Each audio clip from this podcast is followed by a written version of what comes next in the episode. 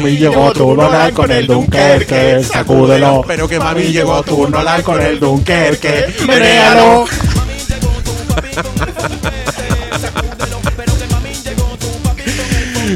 Uy, ¿será este el comienzo más estúpido de la historia del Flimcast? Al menos el más era- cor- ha- había que hacerlo. Sí, no, corresponde. Había, había que rendir ese tributo. Bienvenidos sean a esta edición del Flimcast dedicado al estreno, al bullado estreno, al comentado estreno, al solicitado estreno. Nos han pedido mucho este podcast de la nueva película del director Christopher Nolan, Dunkerque. Eh, como bien dijo el tema al principio, llegó Nolan con el Dunkerque. Sacúdelo, menéalo. Sacúdelo, Tenía menéalo. claro, en ese orden.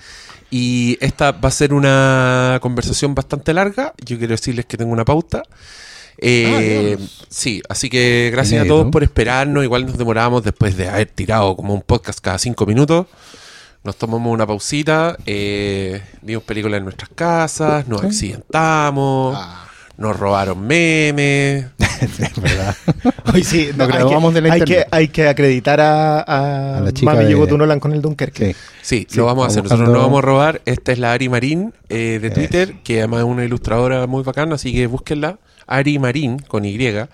Ella sí tiró este tweet del, del Dunkerque y nos cagó la vida a todos para siempre. Para Nunca más vamos a ver Dunkerque. Nunca más. Yo he hecho, yo he hecho el afiche, las manos estirándose, salvándose y, Y- y en tu cabeza, y están, ¡Mami! me- están meneando. Era como los- Claro, ahora, nunca más. No, Dunkerque.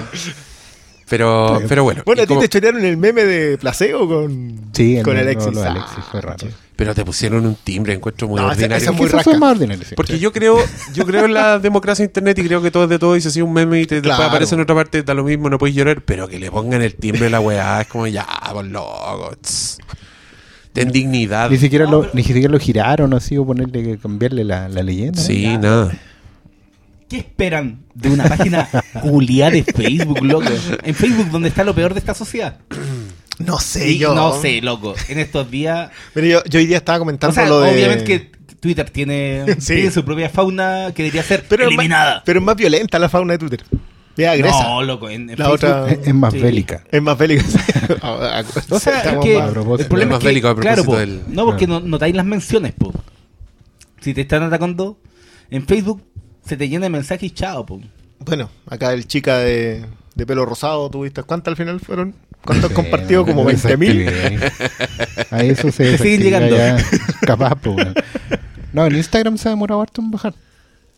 Siguen retuiteando el, el Alexis Sánchez. Mira. Mm, muy- muy ¿Viste? bien. No, sí, Eh. yo, yo creo que fue muy exitoso.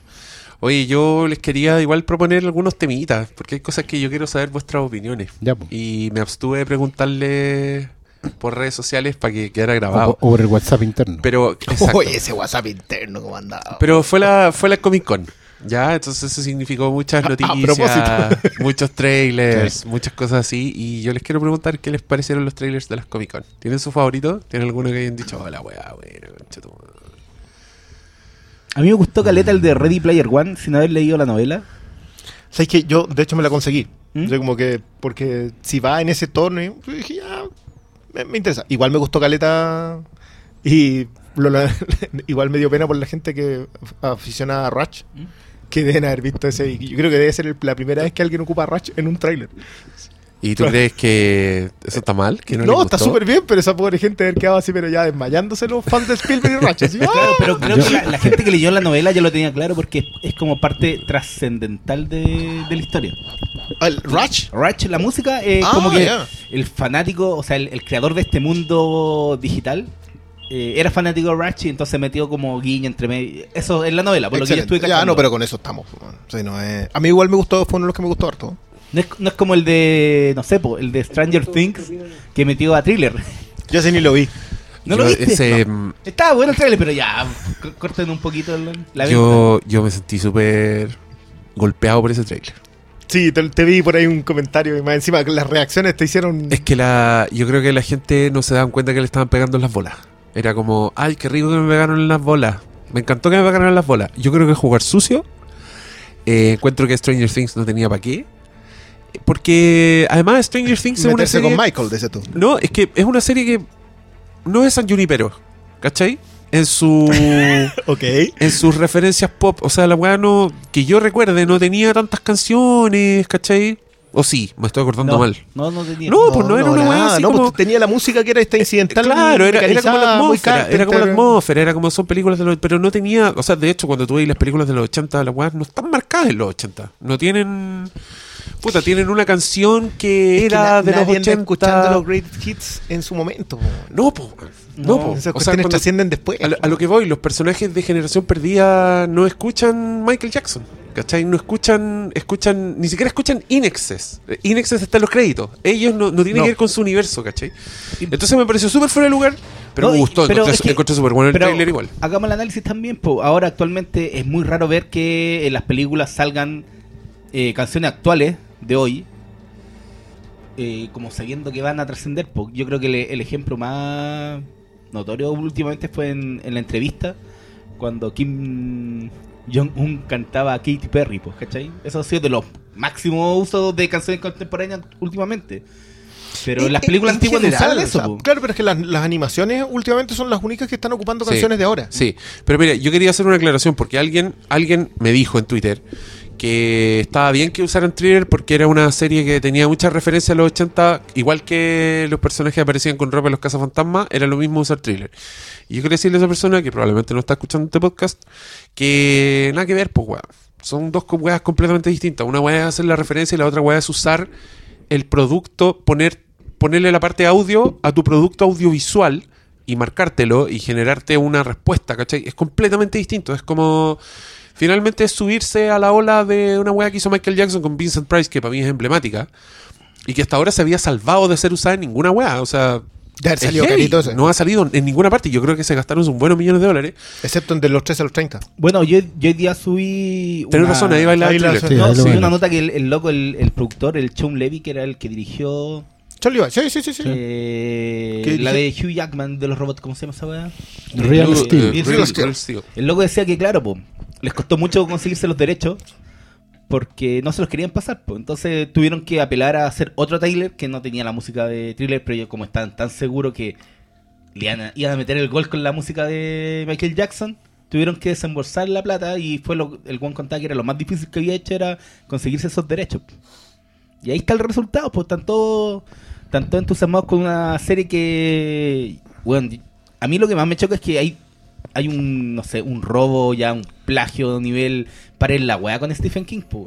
Entonces, a mí me, a mí me gusta la última temporada, pero yo, yo estoy encontrando ya que se fueron un poquito el chancho con, con el uso. No pasa con todo hoy día. De, de hecho, yo creo que vamos a profundizar bastante en eso, pero como que la celebración generalizada está generando mucho anticuerpo. ¿La qué? La celebración generalizada, como que la gente celebra un montón, no sé, po, pasó con Game of Thrones, pasa ahora con, con lo de Nolan, y, y en general con los nolanianos, digamos, pero, pero con Stranger Things, todavía no hemos visto nada de la segunda temporada. Yo le veo muy... No, no sé si le veo las mismas posibilidades que la primera. La primera fue sorpresa, y de hecho Sí. tú le perdonas por la sorpresa las impericias. Sí, Porque- y fue una weá que que tú- y que tú en verdad no tenías ningún motivo para ver Stranger Things, pero veías el trailer y decías, ah, está buena esta weá, como está nueva, ¿no? Claro. Es un... Y acá ya no puedo, acá empiezan a pecar en los mismos vicios y eso me preocupa. Igual confío en que el- lo que tú decías, el robo de Stephen King puede generar muy buenas tramas en la segunda. Sí. Entonces, a pesar de que yo no estoy prendido como la mayoría y que está bien, yo tampoco voy a voy a, a pecar de decir de, ¿Y de- con qué estáis prendido? En eh, no sí, los trailers sí, de la sí, Comic Con. sí, Hablemos, no, la, gente, la, la gente quiere que hablemos de la Liga de la Justicia, weón. Ya, pero espérate, yo quiero cerrar con Stranger Things porque a mí me gustó mucho que la weá se llamara Stranger Things 2. Me encanta que tomen como ese approach de, bueno, esta es la secuela, no es una segunda temporada, es la secuela de la primera y, y los personajes se comportan como sabiendo que están en una secuela, ¿cachai? Como que el regreso de Eleven, así es la... Es el money shot del, de este tráiler es, es Eleven, ¿cachai? Pero si hubieran querido ser de verdad coherentes con esa weá, habrían puesto una canción pop ultra desconocida que, que tuviera que ver con la con las cuando aparecían unas secuelas, weón, cuando veías Critters 2, la weá venía con, un, con una canción de mierda que seguramente en el coro decía Critters, ¿cachai? Y que nunca más la escuchaste. Esa weá tendrían que haber hecho. No tendrían que haberse pasado. Encuentro que se Es que, ¿sabes traicionaron como estéticamente Y como es una canción que para mí, bueno, para mí Thriller es fundamental. O sea, yo pongo eh, su videoclip principalmente. Yo pongo en mis referentes de infancia así de por qué me gustaba el terror. Sí. Thriller está entre ellos, ¿cachai? Eh, porque para mí era una weá de zombies que yo podía ver en la tele y la weá era palpico de buena, ¿cachai? Maquillaje de Rick Baker, o sea, la weá me introdujo a mí. Vi esa weá antes de ver El Hombre Lobo Americano en Londres, entonces con eso te lo digo todo, ¿cachai? Eh, me pareció sucio, me pareció... Es que es fácil, po. que yo creo que a los fans de Queen les pasó lo mismo cuando pusieron Rhapsody Bohemia en, en, En Suicide en el Squad. trailer de Suicide Squad. Y es lo que todo nos pasa a los fans de los Beatles cuando nos meten Come Together en la Liga de la Justicia. Ah, bueno. Ah, sí, ¿te pasa Sí. eso? O sea, pasó en el, en el primero, pero ya Pero en el un segundo cover, volvieron. pero sí, un cover. Y le volvieron a poner los mismos acordes. En el nuevo tráiler de la Comic Con. Es que es una remezcla de Hulkenborg. De hecho, de, de hecho, él estaba como súper contento de que la remezcla que había hecho de Come Together había quedado súper potente y que el, el primer tráiler estaba súper bien. Por eso cuando, cuando dieron la noticia de que se, se iba y, y entraba Elfman, como que mucha gente le decía, y él decía que estaba súper orgulloso de eso, pero que si Ya le dicen nomás. chao nomás, chao. ¿Le, le gustó el trailer de la Liga de la Justicia? Está bueno, ¿eh? A mí sí. Está. Pero es que yo soy público vendido acá, ya. Además, Público mira, cautivo. Yo lo encontré filete, pero lo que me dio un poquito de rabia es que al tiro saltó el weonaje diciendo: "Mm, Se nota que es una película de Joss Whedon. ¿cachai? Mentira, Weón, la- mentira, todavía están refilmando la weá y, el- y, y no. No. ¿Cómo tú estás diciendo que gente en internet habla weá? Newsflash. es como: ¡Oh! Descubriendo América. No, pero, pero a mi gusto. Nah, yo, yo ahí yo, yo estoy entregado, ya se veía lo mismo. Yo no voy a Oye, andar haciendo. Y el de Thor, Ragnarok, le gustó. está Ese bueno. está muy Está bueno, que- y, que- se nota mucho que, que está metido un, un weón creativo como Taika. ¿no? Sí. Se, no- es muy- se ve desde, desde ya muy diferente, no sé, pues, a, los a los otros eventos que nos ha vendido Marvel. Onda Civil War, weón. A mí. O sea, pero ese no- te la vendían en tono épico, no te la Sí, po. vendían acá esta ya tiene chistes desde el minuto. Pero, weón, hay una escena de, de Hela enfrentando a las valquirias que la weá se ve pico la zorra, el weón, a- con los caballos. No. Ahí Esa ya- weá, yo encuentro que se ve mejor que Wonder Woman. Y las comparo porque las weas parecen Sí, yo, épicas así de dioses, ¿cachai? Y Pero- encontré que esta weá parecía una pintura y dije, venga, déjala. venga, No, dame el perfect shot al tiro. Dale. No, pero, pero a mí me pasa con, la, con el ataque de las Amazonas a los parademonios en, eh, en el trailer de la Justice League. Es buena esa Que esa cuestión yo estoy así, pero. ¿Qué va a hacer esa Oye, pero es chistoso. Y aquí esto también tenemos que conectarlo porque es una weá que a mí me dio mucha risa. Me encantó el hueveo que se dio en internet con, con esto. Pero tenemos que hablar del reshoot de Justice League El bigotín. que hizo noticia. Maravilloso. hizo noticia porque Henry Cavill, el amigo de Paulo acá, está filmando seguir con esa dinámica, está weón. filmando Misión Imposible chucha, ¿siete? Seis. ¿Ya? Seis. Seis. La seis. Y es el malo de esa película y tiene un bigote muy varonil de Henry Cavill, por supuesto que le, le da- Aunque hubiese sido el bigote de Hitler, hubiese sido varonil. es- pero yo me imagino como un mostacho así, una weá ya épica. Y el buen por contrato no se puede afeitar mientras no termine Misión Imposible. Qué lo Y tienen que refilmar escenas de Justice League. Entonces el weón va a estar con su bigote en las filmaciones y se los van a sacar digitalmente. Y yo quiero, weón, quiero puro ver fotos del set del weón Superman con el medio bigote, weón. esa weón. ¿Cómo van a actuar los weones? ¿Cómo Ben Affleck va a estar mirando al weón diciéndole, siempre eres mi hermano Bruce? Y el otro weón con, bigote. bigote. Oh, la weá buena, weón. Bueno, yo, yo decía que, sí- que deberían hacer los agentes de Cipoll segunda parte con el bigote setentero. Y los dos, imagínate Armie Hammer No, ya. y, pero es que y esa Henry Cavill con mira, masculino. Al o sea, final, no creo que sea tan difícil ni costoso al final. El punto es que esta weá igual demuestra cómo a Warner se le escapa un poquito las manos no, la producción, porque weón, esta weá no estaba contemplada, si estaba ya por O sea, contrato. a sacarle, sacarle el bigote y Paramount, claro. Paramount también paró la pichula y dijo, ¿sabes qué, weón? Es fácil ponerle un bigote postizo. Pero, Pero usted- pero no lo voy a pagar yo. Cagaron, weón. Y esa es la mala onda, weón. En verdad Nah, que les costaba ponerle un postizo. Es que no, No, sabéis las pues, escenas que vienen. No, pues, a lo no mejor es para la promoción. Quizás son no tenía primer idea. plano. Claro, no. Sí. Quizás lo van, lo van a filmar con cámara IMAX ahí el bigote. Claro, falso, no. y no, para partir la escena en un, en un alejamiento desde el bigote. Igual, yo creo, yo creo honestamente que Henry Cavill puede hacerse crecer el bigote a voluntad. así que ahí el mala onda es Henry Cavill. Ese weón se afeita, igual se un rato así como... Yo reconozco que las fotos de, de Superman con bigote eran gloriosas. Eran muy Weón, la de Cameron Stewart. Sí, ese, dibujos, esos cuando dibujos mezcló fueron... no. y empezaron a mezclar a Freddie Mercury. No, la weá la No, cagó. el- No, pero la, cuando la- le la puso que bigote- le dibujó la Vicky Cluner fue Y, glorioso. y cuando le puso bigote a todo, al póster de la Al Liga la Justicia, póster, puso a sí. todos. Y, y el Photoshop era perfecto, weón. Se veía de hecho, muy hasta bien. las luces, el de Wonder Woman, las luces eran perfectas. No, esa weá fue muy divertida. Bueno, eh, y lo otro que quería comentar, que en verdad es para hacer conversar a este weón, es que hubo un cambio, como él ha vaticinado ante el comportamiento de Ridley Scott.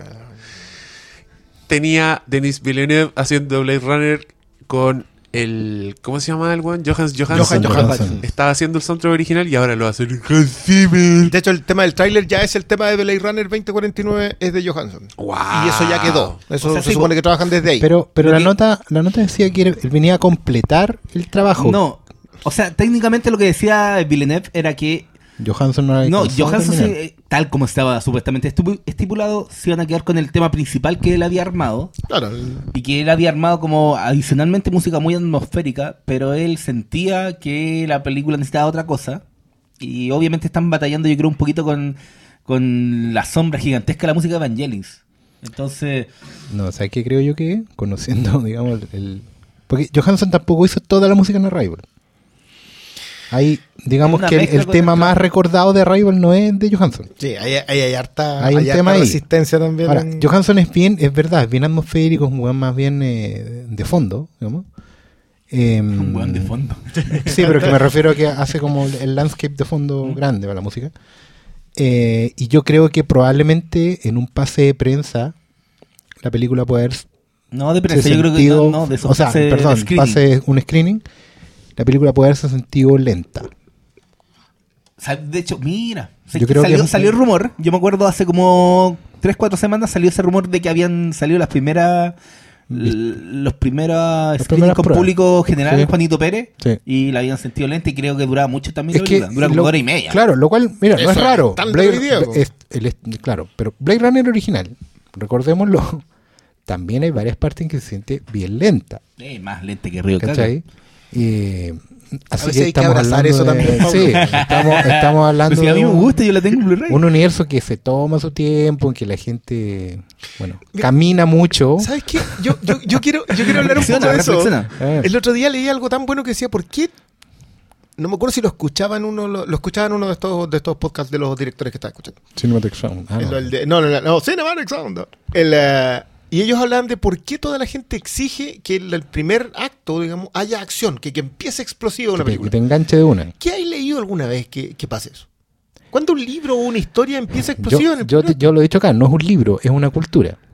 Es la cultura de YouTube. O sea, hoy en día los trailers vienen con un teaser en el tráiler. ¿El cachado cuando empezáis a ver el tráiler? Y, y la explicación es súper sencilla. La otra vez decían, porque en el scrolling de Twitter y de Facebook, tú alcanzáis a ver dos segundos. En esos dos segundos tiene que haber un par de money shots que te dejen enganchado para que no sigas haciendo scrolling y veáis el tráiler. Pero ¿y por eso hay que empezar a acelerar todas las películas? Es que al parece ponerle que, parece que la gente está... Claro, o sea, lo- los ejecutivos tienen esa cuestión en la cabeza y, y están viendo, no sé, pues, resultados, eh, cuestiones de audiencia, si la gente se aburre, se va, se queda dormida, se desconecta de la película y no entra nunca. Yo hace poco leía de que una de las de lo que pe- pensaban empezar a hacer era colocarte pulseras para medirte los pulsos, Ya, para ver cómo andáis. eh. para ver, para ver qué secuencia te aceleraban los pulsos. Váyanse a la mierda. Claro, Pero, pero es tan distinto de, de lo que hizo De lo que en hizo. Dunkirk. Es que ese es el punto. Pero es que ya vamos a hablar de Dunkirk. Ya, va- ya vamos para allá. Pero acá, que lo, que lo, a, mí me gustó, Menéalo. a mí me gustó mucho la, la puteada de Cristóbal Tapia. Ah, el, sí. Tapia. el- el compositor de Sí. The Girl with All the Gifts, una película que hemos recomendado acá, y de mm, la serie que yo también he recomendado, Dirk Gently. Un weón que está. Y de Utopia. y cosas Utopía, como Utopía y estas lo mejor que tiene eh, en National Treasure. Y el weón estaba muy puteando diciéndole bienvenido Johan Johansson al sistema de Hollywood. Era como bien, bien jugado el cabrón, está bien. Sí, es que el bueno, Es peleador, parece. es, es peleador. Sí, está bien, está bien. Ídolo. Sí, qué bueno. De hecho, Es el- tu amigo, es tu amigo en Twitter. No, no es amigo, pero sí nos contestamos. Vean ahí el bromance. es, es un capo él. Yo, yo de verdad creo que no. Yo lo coloco como referente porque para mí es de los nuevos que es demasiado creativo para todavía en donde está encasillado. Yo pensé que después de Girl with All the Gifts iba a dar el siguiente salto. pero todavía no lo veo así como No filmando pasa en. Hollywood. Oye, No, Cristóbal. Cristóbal. ¿Tú cachai que Briones puede hacer como esa escena de belleza americana? Pero en vez de pétalos de rosa pueden ser todos sus Todos soundtracks, weón. Imagínate así, desnudo, con los soundtracks cayendo encima. Después Mira, por eso la aprovecha la gente te trolea con Henry Cavill, pues, ¿ven? ¿Viste? ¿Viste? Pues si yo no las weón, fijaciones, paremos, paremos el huevo, yo no fui el que dijo eso. Ya, yo no quiero poner a Pablo en posición incómoda aquí, así que mejor cambiemos de tema. Yo sé que para voy, él es un tema me voy a dar la paja de ir a buscar ese, ese capítulo de Agente Cipoll que misteriosamente va a desaparecer y voy No, a no, no. subir. Ya está grabado. hay- y hay otra noticia que yo quería que ustedes conversaran acá y que Mm. les voy a dar pie y me voy a retirar a la cocina a comer pizza mientras ustedes hablan. pero se anunció que nuestro querido Noah Hawley, yo, yo todo el rato diciéndole Noah Hawley, pero el otro día escuché un podcast gringo y le decían Noah Hawley. Y yo, uy, qué Hawley, po. somos unos guasos de mierda. Noah Hawley, creador y guionista de Fargo y Legión. Ah, un, un suspiro para Fargo y Legión. Va a ser una película de El Doctor Doom. ¿Así se llama Doctor Doom? Así es. El- Víctor Fondum. Potencialmente. A ver, Poten- malo. Dale. No, porque no, no es algo oficial. Va a empezar el desarrollo de una película, supuestamente porque Fox necesita hacer una película eh, relacionada con los Cuatro Fantásticos cada siete años. Así es. La última fue el 2015, entonces tienen de aquí Una- al 2022 para una hacer joya. O, de hecho, la del 2015 la hicieron porque se le están acabando Ahí ya los el derechos sí. con eh, la 2 del Silver Surfer, ¿cachai? Entonces ahora, obviamente tienen un poco... Quieren explotar, no van a devolver la franquicia, los buenos no son tontos, no les va a pasar como ya, ya les sucedió con Daredevil y... ¿Qué Ah, Ghost Rider también tenían en Ghost Fox. Rider Ghost también Rider también. No van a perder los derechos. Y obviamente van a estar ¿Era impulsando... Fox Ghost Rider? ¿No era Lionsgate? Era... No era Fox, Era Ghost Fox, Rider. ah. No, no, no era ¿No? Fox. No era Fox, entonces No. era Lionsgate. Me acuerdo porque. Bueno, pero a, a varias empresas han, han perdido lo, el, el, Lo sueltan, el trocito, nomás, ¿eh? han soltado el queque. Y ¿Se han dado cuenta que que todos no, están po? arrepentidos ahora. Sí, pues. Con Daredevil, sobre todo, yo creo que, que Fox, sobre todo, quizás podía hacer otra cosa. Pues a lo mejor podrían haber, haber desarrollado ellos en la tele. Oye, pero yo quiero que Briones hable de este personaje, que diga qué, qué significa esto. ¿Hay potencial ahí? ¿Por qué? ¿Por qué juntar a estos dos? Yo no voy a celebrar tanto la noticia porque todos los minutos que Noah Hawley gasta haciendo una película de Doctor Doom son minutos que no está haciendo una nueva temporada está de Fargo. haciendo Fargo. Entonces, no estoy ni ahí con Doctor Doom culiado que se vaya a la chucha. no, no, deberías. Pero tú, cuéntame. Véndemelo. véndemelo. Víctor Von Doom en rigor de- debería ser el quinto fantástico. Porque el one también va en el viaje. Eh, exacto, en Que el los transforma en, en mutantes superheroicos. Pero el loquito no es, no es buena onda. Y digamos que trae una infancia bien torturada, tiene, un, tiene una infancia, o sea, tiene una juventud por ahí de, de relación con... No es tan juventud, ya es treintón. Ya es Doom. No, cuando- pues sí, Doom, Doom con es- Strange. Sí, bueno, que ahí de- depende de la continuidad que entre, pero el pero sí es mayorcito, po. Es mayor, como sí. como desde el origen fue Reed Richards que era un hombre maduro, Claro. ¿cachai? Un buen que estaba pasado los 40 y algo, ya entrando a los 50 incluso, ¿cachai? Y eran compañeros de universidad y, y estudio. Pero sí, es un tipo grande. Y este provenía de un pueblito, no, no, un pueblito de estas naciones inventadas que se llama Latveria. Latveria. Y él era una baja casta, descendiente, hijo de gitano, Hijo gitana. de gitana, sí. Eh, entonces está relacionado con el mundo místico, por ese lado. Eh, y él se devuelve a Latveria con su genio y sus poderes y conquista su... que en realidad no tiene poderes. Doom. No, pues sí. él queda def- deforme, ¿no? Es brillante, pero no Doom- tiene poderes. Doom es un personaje No. que en el fondo funciona como, como el reverso siniestro de Reed Richards. ¿En qué sentido? En algún momento eh, Reed Richards era una suerte de típico científico americano de cohetes, rocket science, y Doom es un poquito un- el, importado desde Europa. ¿Cachai? Entonces viene con el daño, viene con resentimiento y viene con un trauma grande. Doom es un buen más, antisocial que, que Richards, ¿cachai? Es un tipo que está más obsesionado con obtener resultados, que no, no le importa mucho el entorno. Y él, llevando eso- esos experimentos al límite, tiene un accidente que lo desfigura. ¿Cachai? Buscando una cura para esa, esa- para ese accidente, él llega a, a- En el fondo trasciende los límites de la ciencia y va a buscar ayuda más mística. No me acuerdo qué montaña de- del universo marveliano. llama Gundagor, Sí. Weá. Sí, no, no, si era Gundagor, Sí, si te acuerdas que tenía claro. alguna cuestión con el alto Ah, evolucionario. después el- sí. Y te La cuestión es que- la cara que Yo, hubiera le- yo les pregunté, yo les pregunté por algo. Yo quería escuchar. La cuestión es que el, esto, po- así el potencial del personaje es que es, es un genio científico que podría ayudar a la humanidad, pero no lo no, no es ese su fin. Sí, es una idea parecida al ex Luthor de que el, el buen podría ser el, el, el mejor humano, supuestamente si no existiera Claro. Superman. Pero la gracia que Stan Lee siempre explica que él lo que le quería dar era que fuera un villano eh, casi intocable, dándole in- eh, inmunidad Inmunidad diplomática, diplomática, sí. siendo el rey de un, de un país. El dictador absoluto, pues él es el dictador de Latveria. El... Claro, no tiene otro título, es Víctor von Doom no, nomás. no- Víctor no von es- Doom, eh, supremo gobernante, ruler of Latveria, ¿cachai? Que es un país chico como podría ser Bulgaria, eh, cualquier país de Europa del Este. Luxemburgo, ¿no? Si son esos No, no países. es un país que- chiquitito, que es como Transilvania, Claro. ¿no? Rumania, una cosa entre medio. Ya, pero el potencial del personaje es, primero, que es un una mente maestra, probablemente un hom- el hombre más inteligente de la Tierra, si no uno de los más. Entonces ahí lo podéis colocar a la altura de cualquier eh, mente maestra hoy. Pero que además ha llevado los límites de la ciencia, ha dado la vuelta completa. O sea, el buen ya está entrando en artes místicas. que la ¿cachai? domina también. las domina también. Además de eso, bueno, tiene potencial ilimitado en económico porque es gobernante de un país, ¿cachai? Con todos los recursos a su disposición. Pero además tiene esa tiene un perfil que es muy interesante que tiene un muy potente sentido del orgullo. ¿Cachai? Entonces es un tipo que efectivamente no es un villano que actúa ni por venganza, ni por despecho. Y, y si a él no- en un momento no, no le parece, digamos, eh, cometer una, una vileza, no lo va a hacer. Un tipo que tiene un código de honor muy, muy, Muy peculiar. muy peculiar. ¿Cachai? Por eso a veces ha funcionado como aliado y también como, como O sea, enemigo. por eso podría funcionar una película de él, solo de él. Lo que pasa es que Es que si es, si es la historia de los cuatro fantásticos desde el punto de vista de Doom, De él. yo con eso yo estoy, ya me la vendiste completa. O sea, cual- cualquiera Mire, yo entiendo que hoy día se considera súper saturado el, el, el género superheroico. Pero Doom no, no en- a Doom no lo metís en ningún cuadrado de eso. Y, yo creo, y lo han intentado muchos guionistas, desde Brubaker hasta Bendis, todos han tratado de tomar a Doom y colocarlo en algún, y, y no cuadra en ninguna parte. Creo que lo que, lo que hizo Hick- Hickman fue lo mejor, pero eso partía desde la, desde la Future Foundation. O sea, Doom era el resultado de. Claro, lo que pasa es que él, por un lado, podría funcionar como una suerte de magneto para los X-Men. En Pero el no es sentido de que- noble, po. No, po, pero que, es- que es el reverso de, de los mismos, ¿cachai? Y tiene un objetivo similar.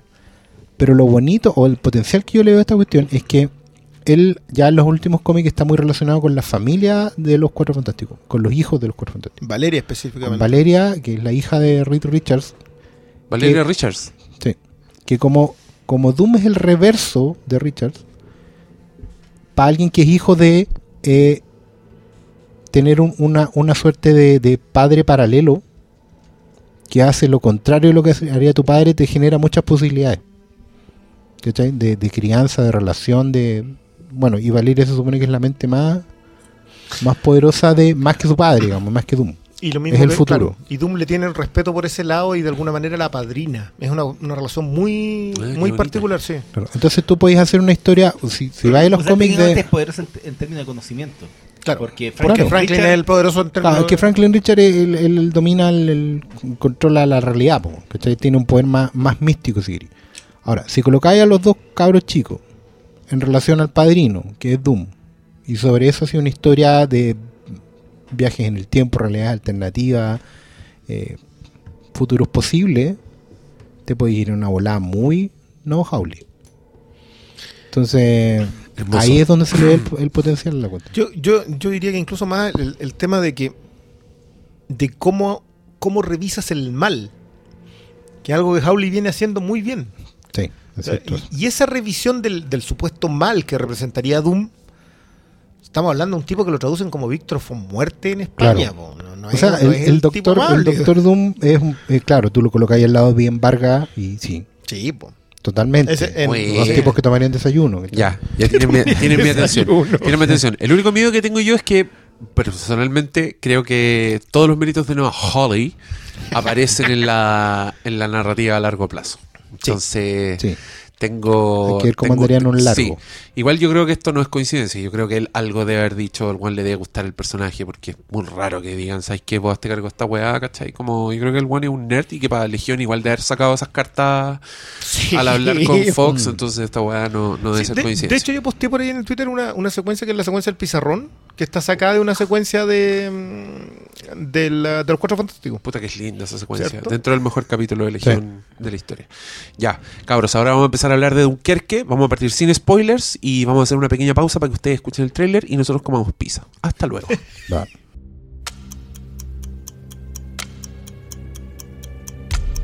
The call went out. We have to go to Dunkirk. Ready on the stern line.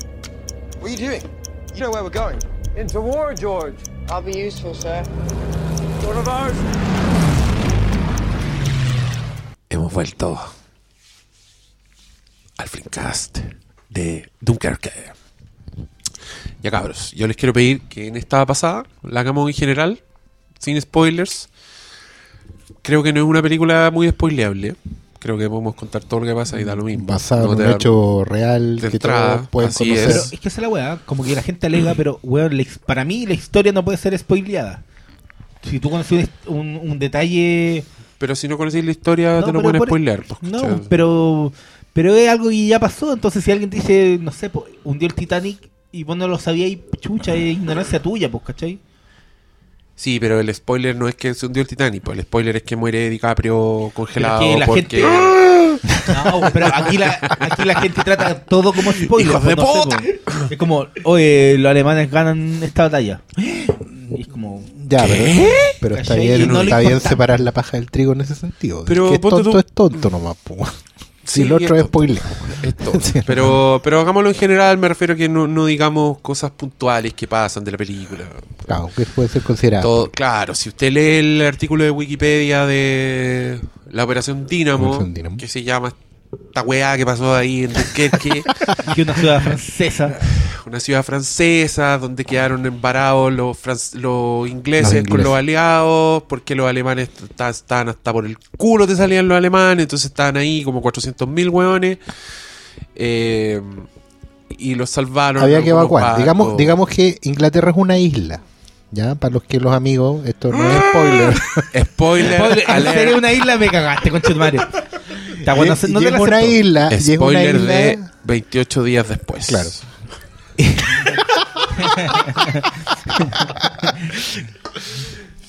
Bueno, y es una isla que está frente a Francia. ¿Ya? Entonces usted puede cruzar. Nadando.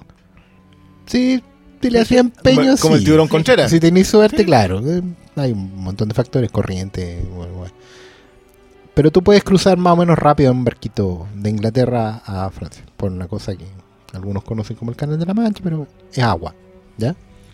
Entonces lo- los- soldados aliados, particularmente los británicos, estaban arrinconados en la playa de Dunkerque. Menealo. Porque ya lo- los alemanes han conquistado Francia, ya los alemanes se salieron de Alemania y están conquistando todos los otros países de Europa. ¿ya? Al lado de Alemania está Francia y varios países. ¿Ya? Entonces hay que sacar a los soldados británicos de ahí porque si no los sacan van a morir todos y Inglaterra no va a tener más soldados y va a haber perdido. Entonces están arrancando. El problema es que obviamente los alemanes...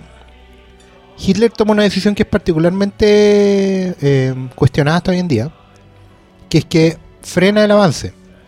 Antes de hacer cualquier carnicería, frena el avance y básicamente se dedica a mandar a la Luftwaffe, que es la, la Fuerza Aérea Alemana, a hundir los barcos que están evacuando a, la gente, a los soldados. Pero no entra con tanque, Porque lo convence el general del Luftwaffe. claro. Que no me acuerdo el nombre, pero. Y también, bueno, se ha especulado harto al respecto de si Hitler quería negociar con Inglaterra más adelante, ¿cachai? Que no era su objetivo llegar a la isla de todo lo Cabros, está- nada de esto sale en la película, ¿eh? no se urjan. No sale Hitler en esta película. No, Spoiler. pero lo hablan, hay un diálogo entre, entre dos señores con, con Y bueno, el punto es eso, hay que sacar a los soldados, pero obviamente llegan los aviones alemanes y hunden los barcos. Entonces los soldados no pueden salir. ¿Qué hacemos? Dunkerque. Ahí empieza la película. Ya, dicho esto. Y eso, po. eso fue todo Eso- eso todo este podcast. No, dicho esto, eh, yo quiero que empiecen a hablar cada uno de sus impresiones generales de, de la película. le gustó, no le gustó, qué le gustó, quién no le gustó, y, y así nos vamos dando los pases y conversamos. Eh, me acuerdo que, porque nosotros con eh, Pablo Quintero acá presente, tuvimos la oportunidad de verla bastante antes, nosotros la vimos hace como... ¿En serio? Sí, sí, fue hace rato. Yo me, la, Llegaste tarde, pero... yo me la perdí tres veces. Por diversas circunstancias me la perdí tres veces antes de... Sí, pero no pudiste ir a la premier, no pudiste ir a la, premier, función de a la prensa. pase de prensa y... Y a la Premier. Claro, pues si fueron dos pases de prensa. Cierto, fueron dos pases Fueron de dos prensa pases y la de premier. prensa, uno en IMAX, otro en Microcine y en la Premier. Me la perdí tres veces. Bueno. Cosas que pasan. Vacaciones de invierno me pasaron por Por- encima. Te pasaron la cuenta. Con avión alemán. Y, eh, y cuando Diego preguntó si nos había gustado, yo. Y, y sigo sosteniendo lo mismo. A mí me gustó mucho. Pero los artificios que vi y que me molestaron en su momento han ido creciendo. Mientras más la reviso, más crecen, digo. Que es algo que no, no me es ajeno con Nolan. O sea, yo a Nolan lo disfruto harto cuando lo veo por primera vez. Y como que las revisiones después ah, me empiezan a molestar una cosita aquí, una cosita allá. Que no es tan bueno tampoco estar haciéndolo constantemente. O sea, tampoco estar ejercitando para que te molesten las cosas, como hurgar en las heridas. Como que no, Claro. pero, pero esta sí, esta me ha gustado, me, me gustó mucho, creo que la condensa muy bien.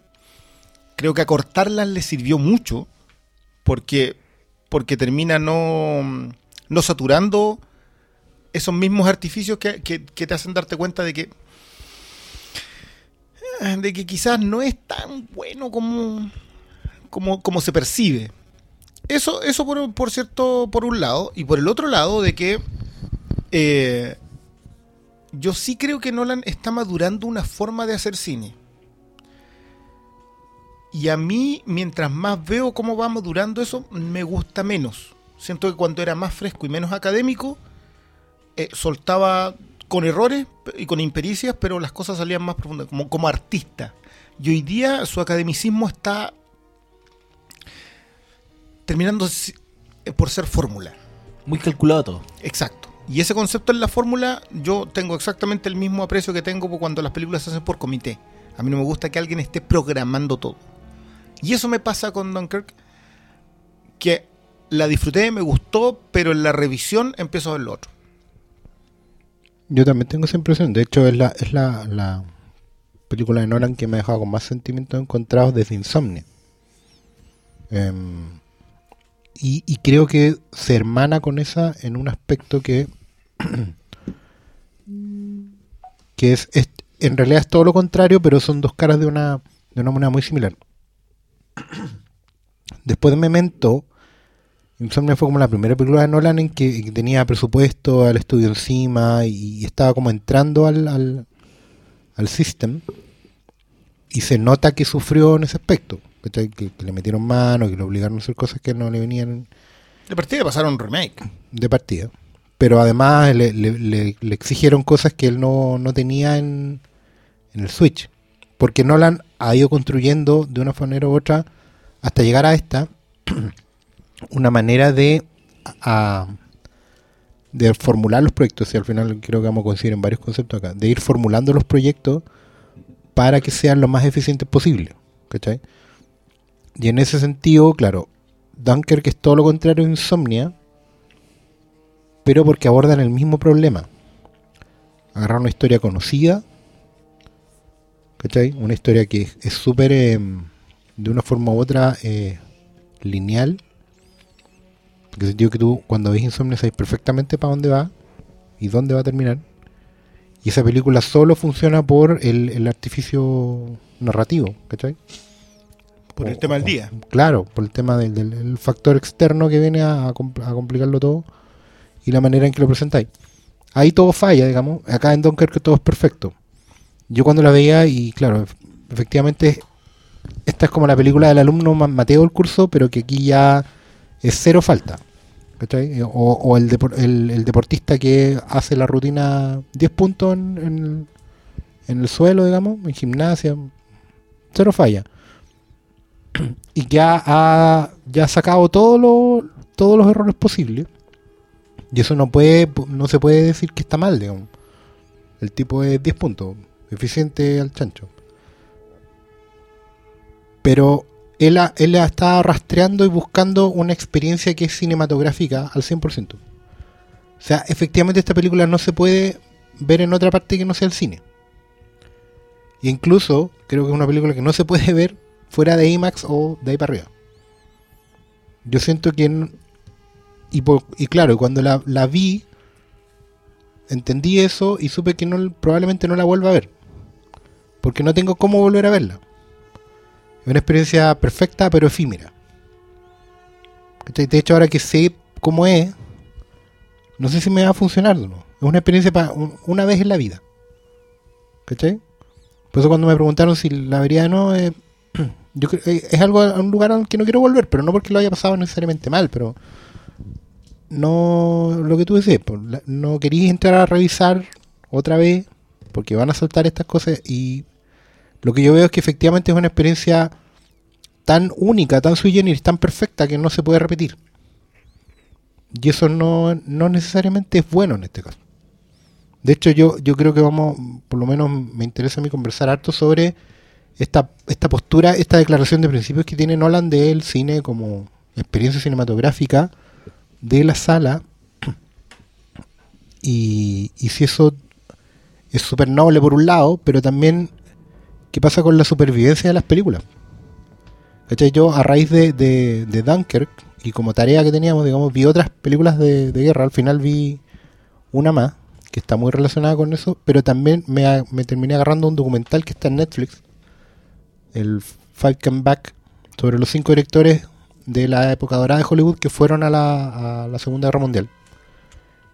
Y hay mucho de, de esto mismo que Nolan depuró acá para contar su historia y al mismo tiempo al depurar termina contrastándose completamente con esos cinco. ¿Cachai? En cuanto a, al cine como una experiencia que perdura, que te hace conversar después, que, que te deja algo. ¿Cachai? Aquí yo creo que es una, es una experiencia, una, una vivencia al fin y al cabo, ver esta. Y cómo funciona y cómo explota en tu cabeza y tus sentidos y todo. Pero lo que viene para después es lo que sería interesante ver si que existe. Si existe algo como, oye, me voy a comprar esta película, la voy a volver a ver. Voy a invitar a gente, voy a, vamos a volver a repasarla, todo eso. No sé si eso va a suceder. No sé si Nolan lo quiere en todo caso. Por eso yo creo que el debate es interesante. ¿Cachai? Pero... No sé si me explico bien. Es, es- es enredado, pero, pero es una cuestión como que... Creo que eso lo genera este, Nolan en general. mm, Como que cuesta llegar exactamente qué es lo que sí, qué es lo que no.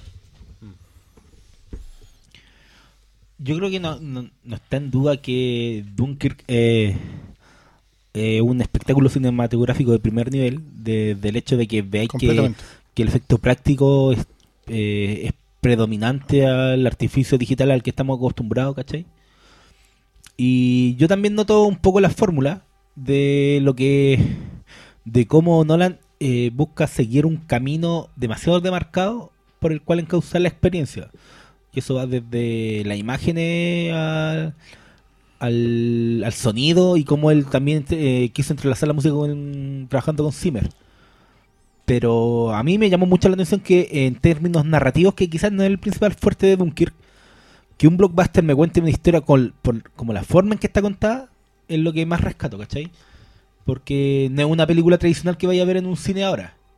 No es como tradicionalmente están contando la historia.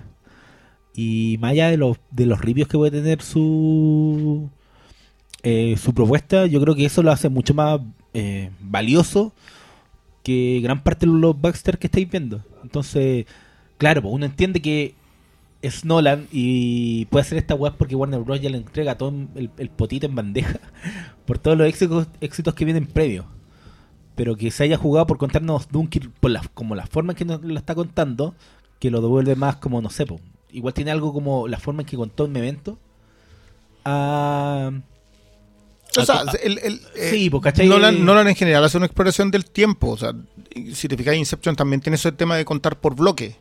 No es, no es solamente Memento y esta es la que, en la que ocupa el tiempo. De hecho, yo creo que los méritos de Memento no van por el, por el, por el desencaje de edición, digamos, por, por esa, por ese sistema de, con- de contarlo en bloque. Pero, por favor. sí. No, pero ¿cachai? Y, pero eso para mí lo hace más eh, valioso como experiencia de. Puta, si vaya a ver, te, te vaya a dar la paja de pagar eh, este año solo por una película en la pantalla más grande que podáis, que sea esta. Hasta el momento sí, completamente de acuerdo. Y eso para mí es más valioso que lo que yo creo que vamos a empezar a.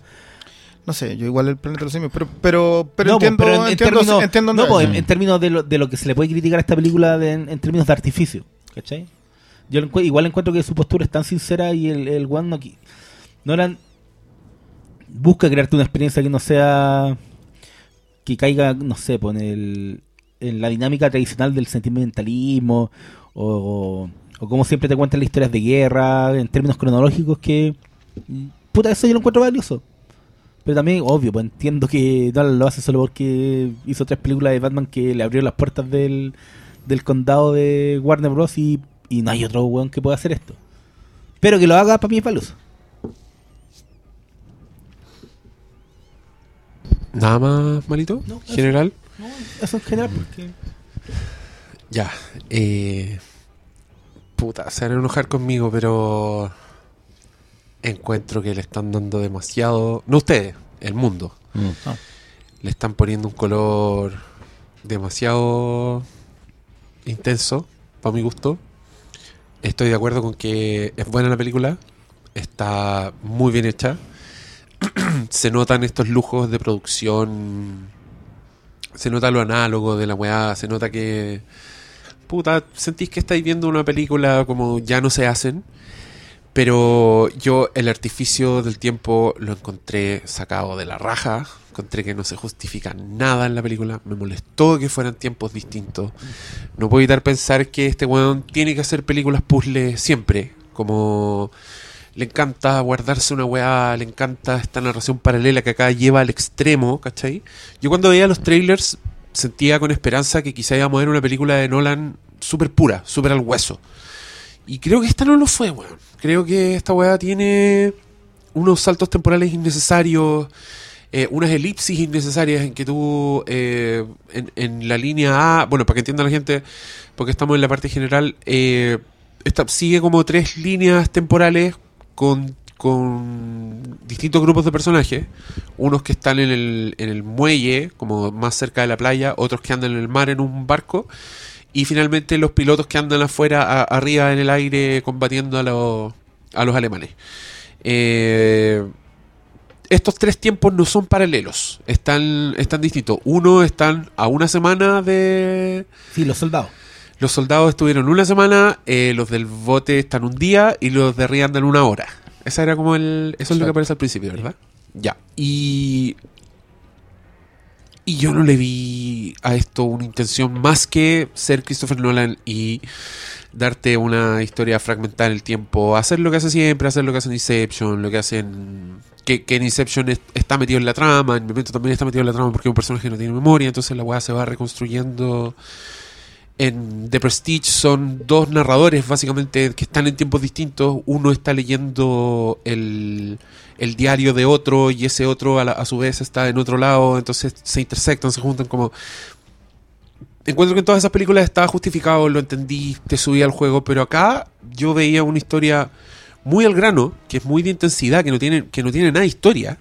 Eh, hablemos de eso, porque a mí, a mí me. Puta, más, más que personajes, estos locos son como avatares que tú seguís durante una acción. Si hablamos como de términos personajes, yo encuentro los personajes de Dunkerque son súper débiles, así. Son funcionales, son para el momento, ¿cachai? Son, son una weá de de que tú experimentas lo que le está pasando a través de sus ojos, ¿cachai? Pero las, las- como las características de personaje yo creo que se las ponen más las actuaciones, como uno tiene la sensación de que el Mark Rylance era como buen- un gran personaje, ¿cachai? Pero, pero yo creo que tiene que ver más con el con lo que hace el Mark Rylance que con Pasa mucho con Hardy.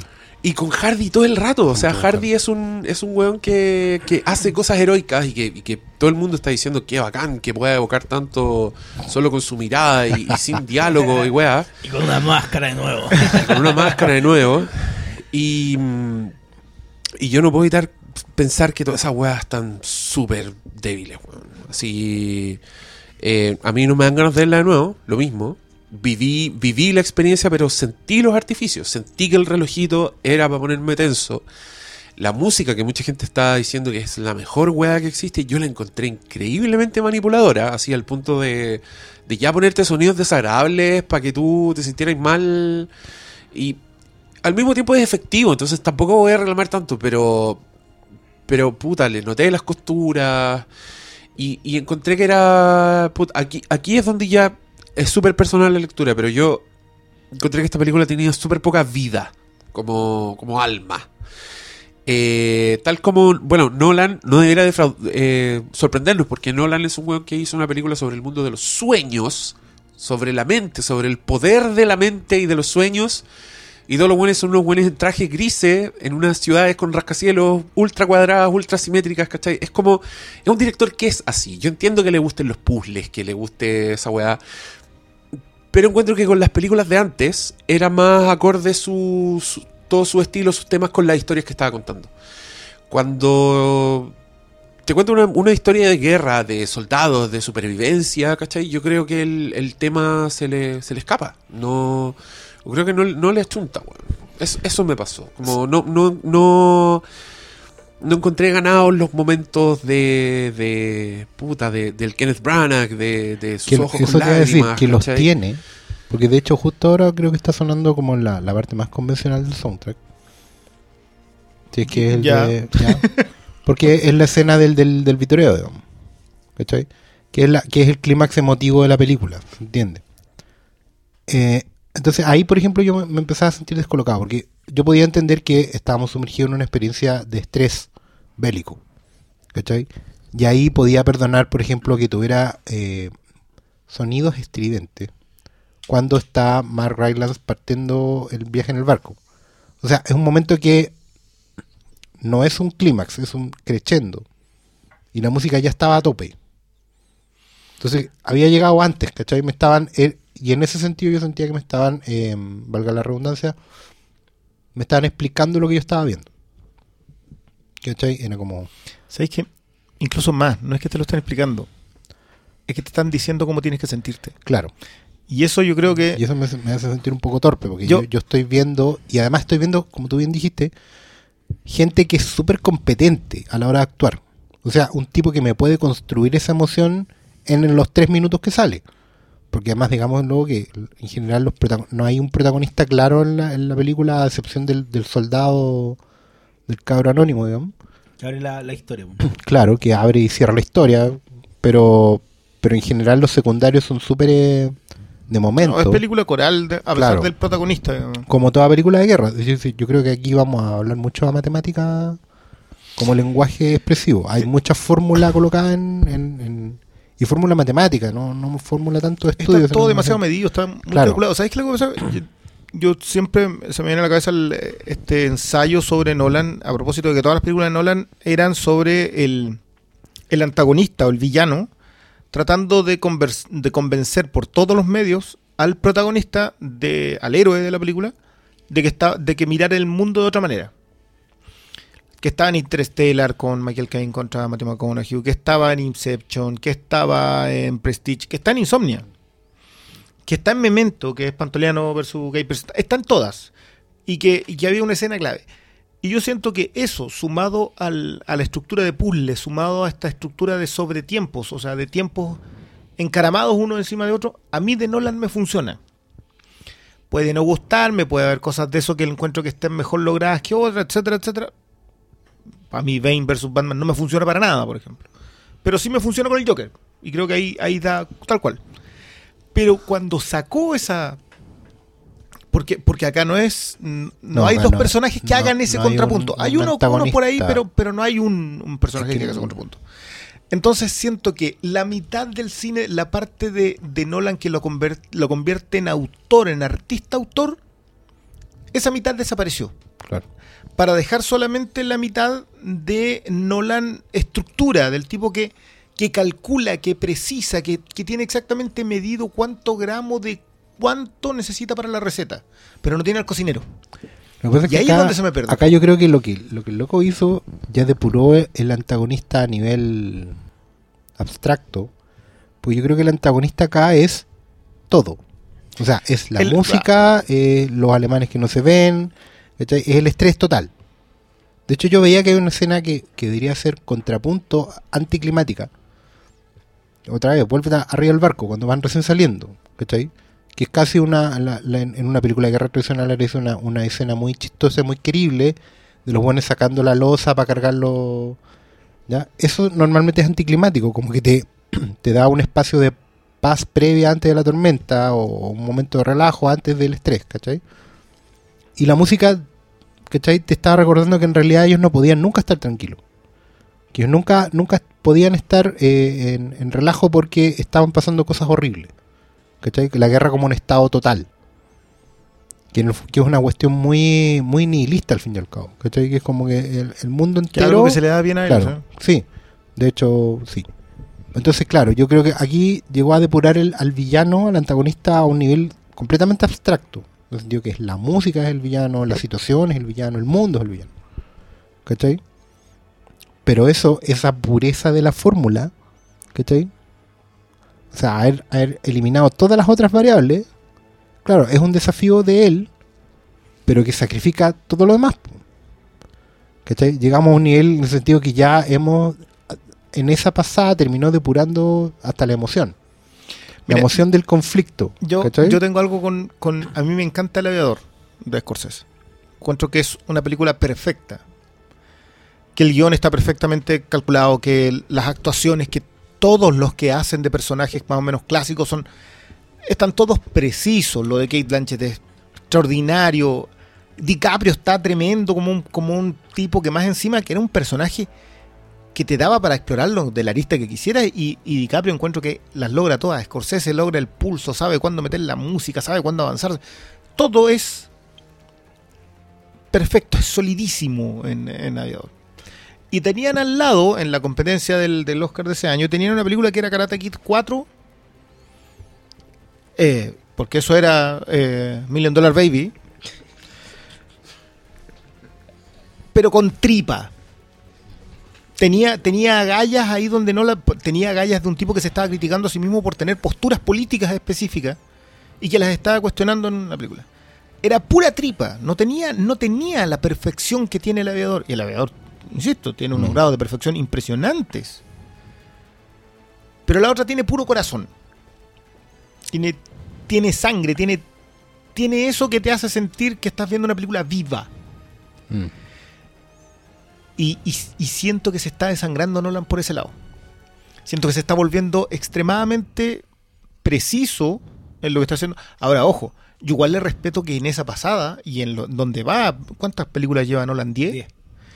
En 10 películas tenga un fandom tan duro que lo eleva a una categoría en que, perdón, pero yo leo artículos en donde lo comparan a Kubrick. O sea, no es que tenga un fandom en el que corta el ticket, tiene un fandom en, en- en la- en la- en los comentarios, en los medios. Me, me van a perdonar, pero Kubrick no era reconocido en su momento. Todo el mundo se le olvida que la naranja mecánica tuvo malas reseñas, que el resplandor tuvo malas reseñas, que 2001 no fue tan Que reconocido, Barry Lyndon le fue pésimo. etcétera, etcétera. Entonces, Y que para, pescó nació para matar. na- nació para matar que hoy día, por- para mí, por ejemplo, una película que trasciende... tuvo el- que morir. Tuvo que literalmente. morir el viejo. y que todavía no recibe, No, hoy día sí, recién están empezando como a revisarla, etcétera. Uy, no era tan mal, no era porno softcore. En ¿Qué realidad fue después de, de la muerte, después de Ojos Bien Cerrados. Ahí empezó. Pero Kubrick ya era un gigante Sí, antes, pero- estaba reconocido, pero, pero no eran reconocidas sus películas en su momento. Mm. Entonces, como que siento que hoy día a Nolan se le eleva tanto, siento que, yo- vuelvo a insistir, yo creo que es un buen director. Creo que logra construir bien sus películas, pero a mí se está volviendo... es- aséptico se llama como cuando no Sí, yo creo ya- que se está- ese, ese, ese- ese es mi tema. Y siento que Dunkirk es el mejor ejemplo para eso. Es que igual, ya, tomemos como base que en Dunkirk eh, Nolan está abordando eh, una historia de encontrar el heroísmo en la derrota, que no es un tema fácil de abordar. Pero creo que se nota mucho que lo hace de la forma más británica que puede hacerlo, de la weá más gentleman, y eso le, claro, pues le juega en contra en todo lo que están diciendo que sea una película que, tiene- que carece de emoción, ¿cachai? Que se siente muy cuadrada, que la, la película está hecha con el pañuelito en el bolsillo Mira, del de hecho, de hecho yo, yo creo que tenías un súper buen punto y yo lo había, lo había estado dando vuelta a eso. Yo decía, Dunkirk efectivamente es el No, combate no, naval de Iquique. Y una cosa, hay que tener en cuenta que por weá de biografía de Nolan, su abuelo murió en Sí, Dunkirk. po, ese es el punto, mira. Esta weá es, efectivamente, es el combate naval de Iquique. ¿cachai? Es la historia de una derrota y es una, historia que, generó un- un- una cosa muy importante para la sociedad completa en general. O sea, eh, lo de eso del espíritu de Dunkirk en Inglaterra es una cuestión que, dio vuelta a toda la percepción de la guerra y les permitió generar cosas como el Keep Calm y ¿cachai?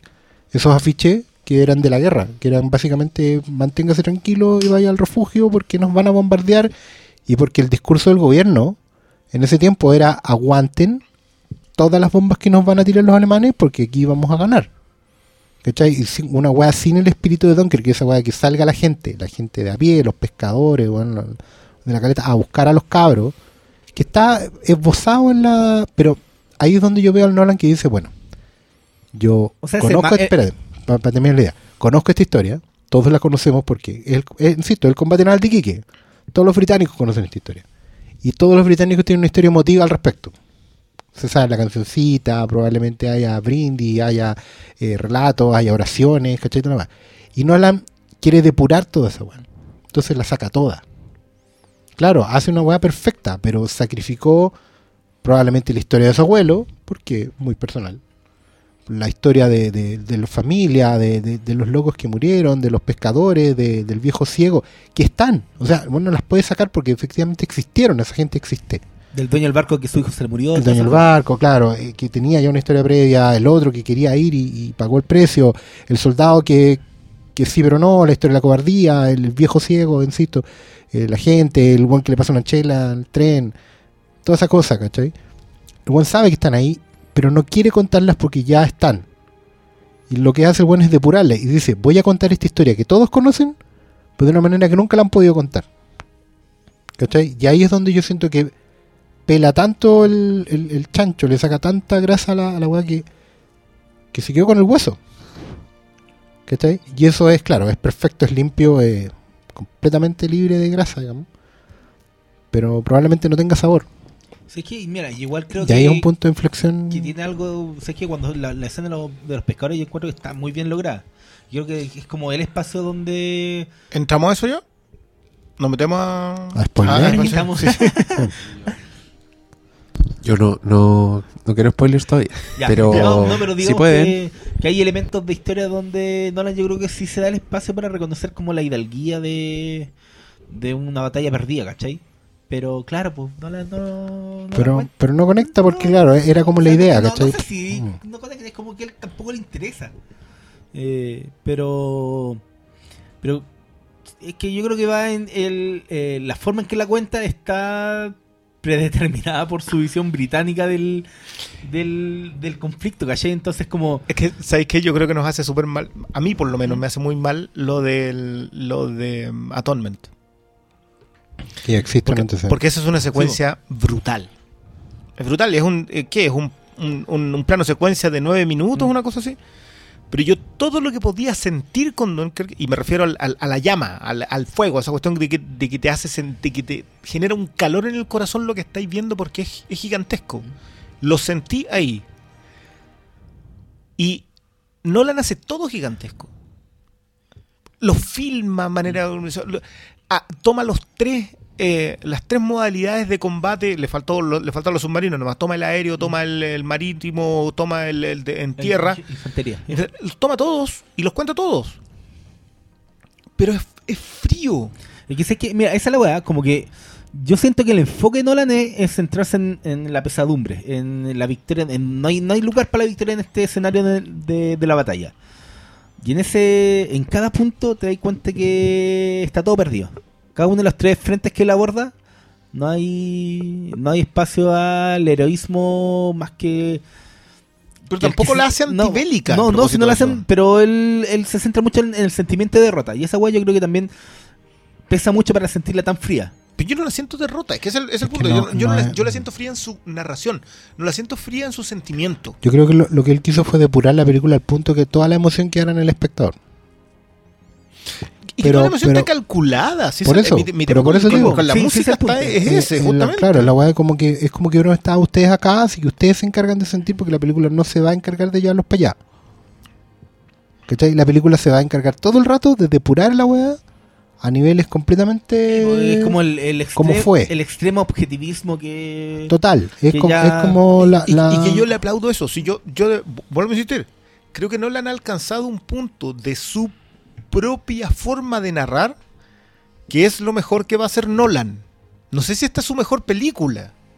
Ojalá Nolan tenga un quiebre posterior y, y me salga con una comedia romántica. bueno, sí. No sé si me entienden. Sí, quiero, quiero que el eventualmente artista Nolan- debería. No sé si se puede ser más perfecto que esto. no sé si debería perseguir un nivel de perfección como Claro, que este. sería hacer una película en blanco. No, así como- la de Lars von Trier, Con con la de Von Trier. Trier. Yo, creo- yo creo que este weón nunca va a hacer una comedia, weón. No creo No, que. no sé, no como, creo que es como está yo con el humor, su- está completamente alejado. O sea, piensen en el humor de la trilogía de, ¿De de Batman? Batman, po, weón. Es como lo más cerca, como ese, ese humor que tiene entre medio. Son unas tallas muy calculadas, como muy de. Muy de Alfred. Muy Michael Caine. Y po. que es muy inglés, Michael. Caine es su, es su abuelo, al fin y al cabo. Si eso es lo otro, que Nolan al, al- al final también ha ido depurando el universo nolaniano. Ah, pero sí el universo integrado nolaniano. Pero, pero po, eso es lo que le aprecia tanto el- La este fandom más duro Claro. que tiene. Y eso yo lo aplaudo. Si de verdad no es fácil hoy día tú que, convertirse que al en final es una familia, es una familia donde tenéis al abuelo, tenéis al tío, tenéis al alter ego, ¿cachai? Eh, claro, y donde ya efectivamente no hay ninguna mujer, igual es otro tema acuático. Ya, pero, pero es película de guerra. po. O sea, es como con el chiste que hacemos nosotros en la industrial. Pues yo estudiaba en un liceo Sí, industrial. po. sí. Había menos mujeres Claro. que en películas submarinos. Claro. Es que sé que igual la weá, eh, yo valoro lo que trata de hacer Nolan, ¿cachai? Entiendo para dónde quiere guiar la- el relato de la historia, para dónde que, cuáles son las sensaciones que quiere. Pero, pero tú lo sentís, sentís que acá nos lleva un relato. Eh, es que es muy macro la weá, porque es lo que yo te estaba diciendo que es la- la- buscar el, el heroísmo en la derrota. Y por eso los personajes son tan blandos porque están. No impulsan el relato, están No, como po. meros puntos que. Es que la historia que no van- tiene desarrollo, o sea, Lo- O mira, sea, el que yo es siento que es es que, ¿no? bueno, de nuevo, no- Sí. como que esa parte la tenemos que abordar más en, en Es la que para mí sección es como con el, pero- el típico tablero de las figuritas, ¿cachai? Eh, Que, eh, eso y el siento va es moviéndolas. Nolan. El, el, va moviéndolas, ¿cachai? Y claro, pues uno le gusta más también la médula y el weón no Y- entra en eso. Yo quiero que la figurita sangre, si ese es mi Sí, punto. po, si pero, pero yo no puedo no valorar lo que él No, hace no, no, no, con- sí, sí. considerando todo lo que están haciendo los, Mira, los otros estudios. Yo, eso es lo que decía. Yo a propósito del talibanismo de Nolan en general, o sea, en su forma de narrar, en, em, en el tema con el cine, en el tema con, con- con Netflix, etcétera. Yo sé que es talibán, es- yo sé que es extremo, su- pero tiendo a entender de dónde viene y tiendo a concordar también con él. Yo no sé si David Lynch, si estuviese vivo, concordaría con Nolan. El David cine tiene- Lean, Claro, el, el cine tiene que ser así de grandioso. Yo también concuerdo con eso. El punto es que O sea, y de hecho, se ha perdido mucho eso. Exacto, Se pero, pero también tiene que tener tripa. y, y Lin sabía de eso. Y Lin tenía tripa. ¿Por qué? Porque Lin venía de hacer breve encuentro. po. Que O sea- es la madre de todas estas películas de parejas que se conocen por un solo día. Mm. Entonces, y, y claro, y podía hacer breve encuentro y podía hacer Lawrence de Arabia. Ese, ese era David ese era su espectro.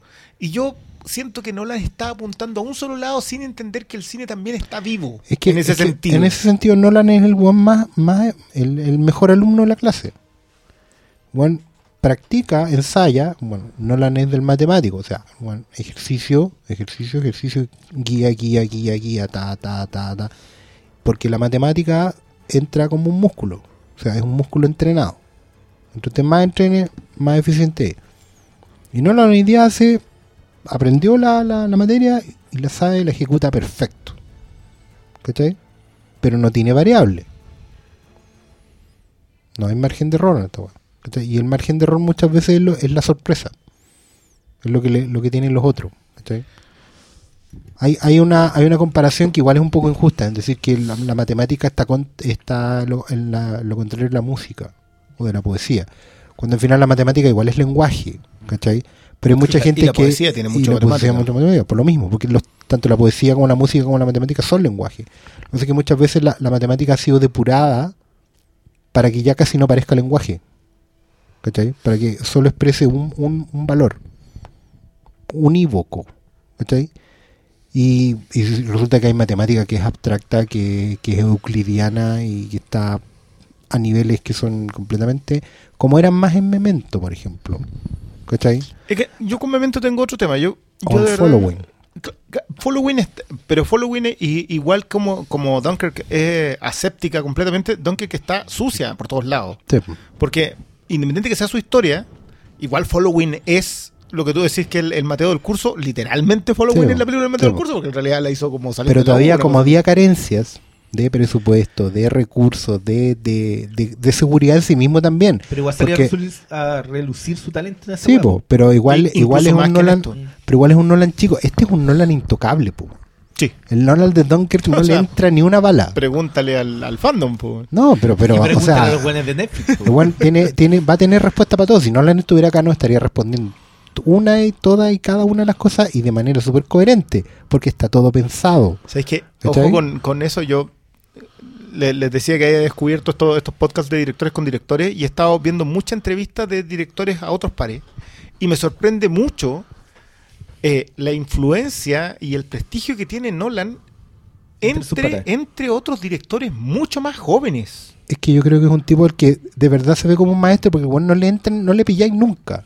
Oye, pero Christopher, aquí igual como que no te queda. No, yo, vi, yo eso no- yo es vi una ta, ta, entrevista ta, de, ta, ta. Y de vos- Ryan Johnson literalmente tomando nota. Es que es el punto. Yo creo que Nolan es el Mateo del curso literal. O sea, el bueno es de, oye, pero ¿no creéis que en Prestige aquí como que pasó esto? No, porque ta, ta, ta, ta, ta. Y, con la boca abierta nomás. Pues el weón, aunque no estés de acuerdo, te tiró tres o cuatro argumentos que no tienen, no le entran balas. Ahora, ¿Sabes que eso sea... Esa es la weá, como hablando del maestro del curso, este es como el, el weón que se saca el 7 porque resolvió el ejercicio como el profesor quería. Pero uno también quiere que el weón la resuelva de otra forma, ¿cachai? Y creo que eso es un poco lo que le falta. Es que el acercamiento, y sobre todo un género tan complejo como el bélico. Seamos honestos, probablemente el bélico debe ser junto con el terror eh, lo- el que más aristas tiene, el que más aproximaciones tiene como género. Tú puedes ver dramas bélicos, puedes ver comedias bélicas, tenéis match. O sea, mientras tenéis match y la delgada línea roja en el mismo género, tenéis claro de que el espectro es muy amplio. Entonces, No. Tenéis Tropic Thunder. ten- bueno, no, no exageremos. Bueno, tenéis Pero también pero, tenéis pelotón, tenéis rock, tenéis desaparición en acción, tenéis... Bueno, tenéis pat- y todas tienen un patrón. Que eso es lo que tú Ya, decís. pasa igual yo estaba terror. mencionando dos grandes películas. Ah, quiero- no, pero, pero todas tienen un patrón. Hay, hay, un, hay, un, hay un, un origen, digamos, con un- una historia pendiente. Hay que dar una cuestión, hay que pegar un viaje que es imposible, que tiene un punto de no retorno y al final termináis con una épica de sí, bandera. sí. ¿Sí? Una- Pero, pero aproximarse a ese género con tanta asepsia, yo encuentro que es cuático. eh, Para mí es decepcionante. Eh, eh, sobre todo en un director con ese talento. Sí. Eh, yo, yo no sé qué más decir de esta película. Eh, mi, mi decepción me, me da hasta para eso. Como no tengo Sí, mucho que decir al respecto, salvo que encuentro que es una experiencia que está buena, que veanla en el IMAX y todo. Yo insisto, yo no sé qué le dio Nolan a sus fans y, y el que yo diga eso es súper heavy, porque yo era me consideraba muy fan de Nolan hasta Interstellar. Y, y ese costalazo me hizo bajar todo mi amor por Nolan para atrás, incluso. Eh, yo no creo que Dunkirk. A mí, Interstellar definitivamente no me gustó. Como. Y no me pasó lo mismo con esta película. Esta película sí reconozco sus virtudes, ¿cachai? Creo que va a estar nominada a muchos Oscars, así que los fans pueden quedarse tranquilos. Eh, a los Oscars les encantan las películas como Dunkirk, así que capaz que se los gane, incluso. Eh, pero es una película que me dejó frío, eh, que no me inspiró a nada. Y al contrario me hizo revalorar viejas películas bélicas en luz de los halagos. También debo decir eso. Yo estoy un poco desencantado con los medios porque siento que son, son todos... Ya no sé qué nombre ponerle, pero le voy a poner un nombre directivo para poder absorberlo. Pero estamos en un, en un Kimish, Kimishmitismo ñoño, de alguna forma, que no tiene memoria, que no se acuerda de películas que no son tan viejas, pero que para mí, por ejemplo, el que el que eleven tanto Dunkirk me hace pensar mucho, por el ¿Eleven? soldado Ryan, me hace pensar ¿Qué menos de 20? No, 20 años. me hace pensar en clásicos que seguro ustedes trajeron. De repente este es un, puente para eso. Pero, puta, hay mucha gente realmente comportándose como si Nolan hubiera inventado la, La rueda rueda, con esta sí. weá. Y, Pero es que yo creo que. yo creo que es un ejercicio de Es que- estilo que acá hemos dicho, hemos, por ejemplo, hemos dicho de Green Room, que es un ejercicio de estilo. Pero, puta, para mí Green Room tiene tripas y es de una intensidad así que la weá, para mí la eleva del ejercicio de estilo. Para mí esta sí es un ejercicio de estilo. Esta es una weá donde yo veo un weón de verdad ejercitándose, de verdad diciendo, ¿sabéis qué? Me gustó ponerle la cámara en, en la cola a las naves de Interstellar, ahora se los voy a poner a unos weones en, en la Segunda Guerra Mundial y, y vamos a hacerlo en locación y esa weá es abrumadora así de por sí, como, como ver esos planos, como ver la, la weá que consiguió. Pero más que eso, weón, a mí, a mí te, te juro que la weá se me olvidó apenas salí de la película. Yo no entiendo ni el mejor del año, ni el mejor de Nolan, eh, ni, la, ni la mejor de guerra. No entiendo ninguna de, esas, de, esas, de esos apelativos que yo le leí- he leído en varias partes. Es que ni cagando es la mejor de Nolan. yo- Y de No. Bélica, no, no paremos el huevo. po. No, Da- ahí ¿Cuántas, peli- ahí sí que no. cuántas- cuántas películas bélicas hay 30 más. visto? De- Pero ¿sabes qué? Un punto de lo que estáis hablando tú sobre los medios, igual es un poco responsable de Internet. po. Porque cuando, Sí, nos- cuando- completamente. cuando nosotros éramos chicos, ¡uh! no, pero habían pocos medios, eran todos impresos, entonces Y especializado. y especializados, entonces destacaban por lo que decían, ¿cachai? Ahora son tantos que la única forma de destacar es diciendo alguna pavada para lograr el click, ¿cachai? Entonces yo he visto algunos títulos de reseña que, mira, para la weá, pues, ¿cachai? Pero, Pero, pero- yo creo que por eso mismo hay un hambre por destacar en el mar de weas que hay que le quita un poco de validez a lo mismo que tratan de plantear porque pero para mí también y tiene no- que no- ver... nunca justifican las weas que dicen, ¿cachai? Para mí también tiene que ver con el, con el fenómeno de Nolan. Porque, por ejemplo, cuando yo hablé mal de Interstellar, me, me atacaron heavy, así mis lectores. Como y te desde- colación Dark Knight desde Rises. agarrarme para el hueveo hasta esa típica weá, como que si te gustó esto, entonces tu opinión es inválida, hasta renuncia como crítico, ya no sabes lo que está a mí me encantó eso. que son weas, son súper radicales, pero que no son un incidente aislado. O sea, yo sigo a varios críticos gringos que les ha pasado lo mismo. Porque los buenos han osado decir que eh, Dunkirk eh, es buena, no es perfecta, y eso ya es suficiente como para que el lector se les tire encima, ¿cachai? Y digan, loco, no sabéis lo que estáis haciendo. Entonces, como fenómeno Nolan, así yo lo encuentro fascinante, porque yo no sé de dónde viene. Yo creo que, que tiene que es una cosa un poco Rey Arturo, pero es sumado a la corta la memoria a corto plazo de internet. O sea, hoy en día, em, como no sé, a ver, está este dicho meme que el que no tiene Dios a cualquier santo le reza. ¿Cachai? y es porque cuando, cuando tú tenís poco, a ver, cuando tenís poco acervo, de verdad no tenéis modelos, no tenéis ídolos a seguir, no tenéis dioses, no tenéis rey. Entonces cuando aparece el Mateo del curso, indefectiblemente lo termináis nombrando rey. ¿Cachai? Y eso es lo, yo creo que es lo que ha pasado con Nolan, porque en realidad Nolan es, en ese sentido es tan perfecto, tan, tan no le entran balas y además logra conjugar muy bien ejecución con taquilla, porque además el buen ha escogido bien los temas. Después de todo ha hecho películas de, de aventura, películas de superhéroes, películas de ciencia ficción, películas de guerra. ¿Cachai? O sea, es que la, la principal gracia es que, claro, aborda esos tópicos, pero son películas... son películas, mira, son no son películas masivas en términos Mira. de, de, de- de lo que quiere contar, ¿cachai? Pero que las weas sean masivas, solo porque el weón es Christopher Es Nolan, que el buen, es mira, una gracia. es que Nolan, Nolan es la, me van a perdonar los matemáticos porque a lo mejor me equivoco, pero hay un concepto en que creo que es la, no, es, no sé si es la mediana o la media, pero es el punto exacto al medio. ¿Cachai? Es como el promedio. El buen- Nolan es el punto exacto, está justo al medio de todo. Entonces, por lo mismo se intersecta con todo. A todos les puede gustar algo en Nolan. Y Nolan al final, por eso mismo, por esa perfección de, número cero, ¿cachai? está en está en un sitial más alto. todos coinciden como que es el lugar donde hay que llegar. Entonces ha, sido erigido como rey. rey de- del, del siglo XXI. Porque es el único que hay. A mí me pasó, y, voy a tocar este tema con, con el documental del Fake Back, porque yo lo vi esperando otra cosa y me encontré con el, el manual de estilo de Christopher Nolan. po. O sea, toda la película, Dunker, está construida sobre lo que hicieron esos cinco viejos. Pero completo, weón. O sea, cuando yo decía, por ejemplo, tú lo, lo, lo acabas de decir, la toma más la raja, quizá, una de las más la raja en Dunker, son las cámaras en, en el ala y en la cola del avión. Que yo estaba viendo esa weón, weón, ¿cómo hicieron esta weá? Impresionante. Se ve la raja, toda la weá. Y hay una escena en, en, en IMAX que, weón, eh, No, sí, una weá queda ahí de abier- boca abierta, incluso un weón cayendo en la weá. Resulta que estoy viendo el documental del Fight and Back. Y hay una película que hizo William Wyler, el director de Ben Hur, entre muchas otras cosas. Donde él le encargan, por comisionan, el- estos directores fueron a trabajar para el ejército, filmando la guerra.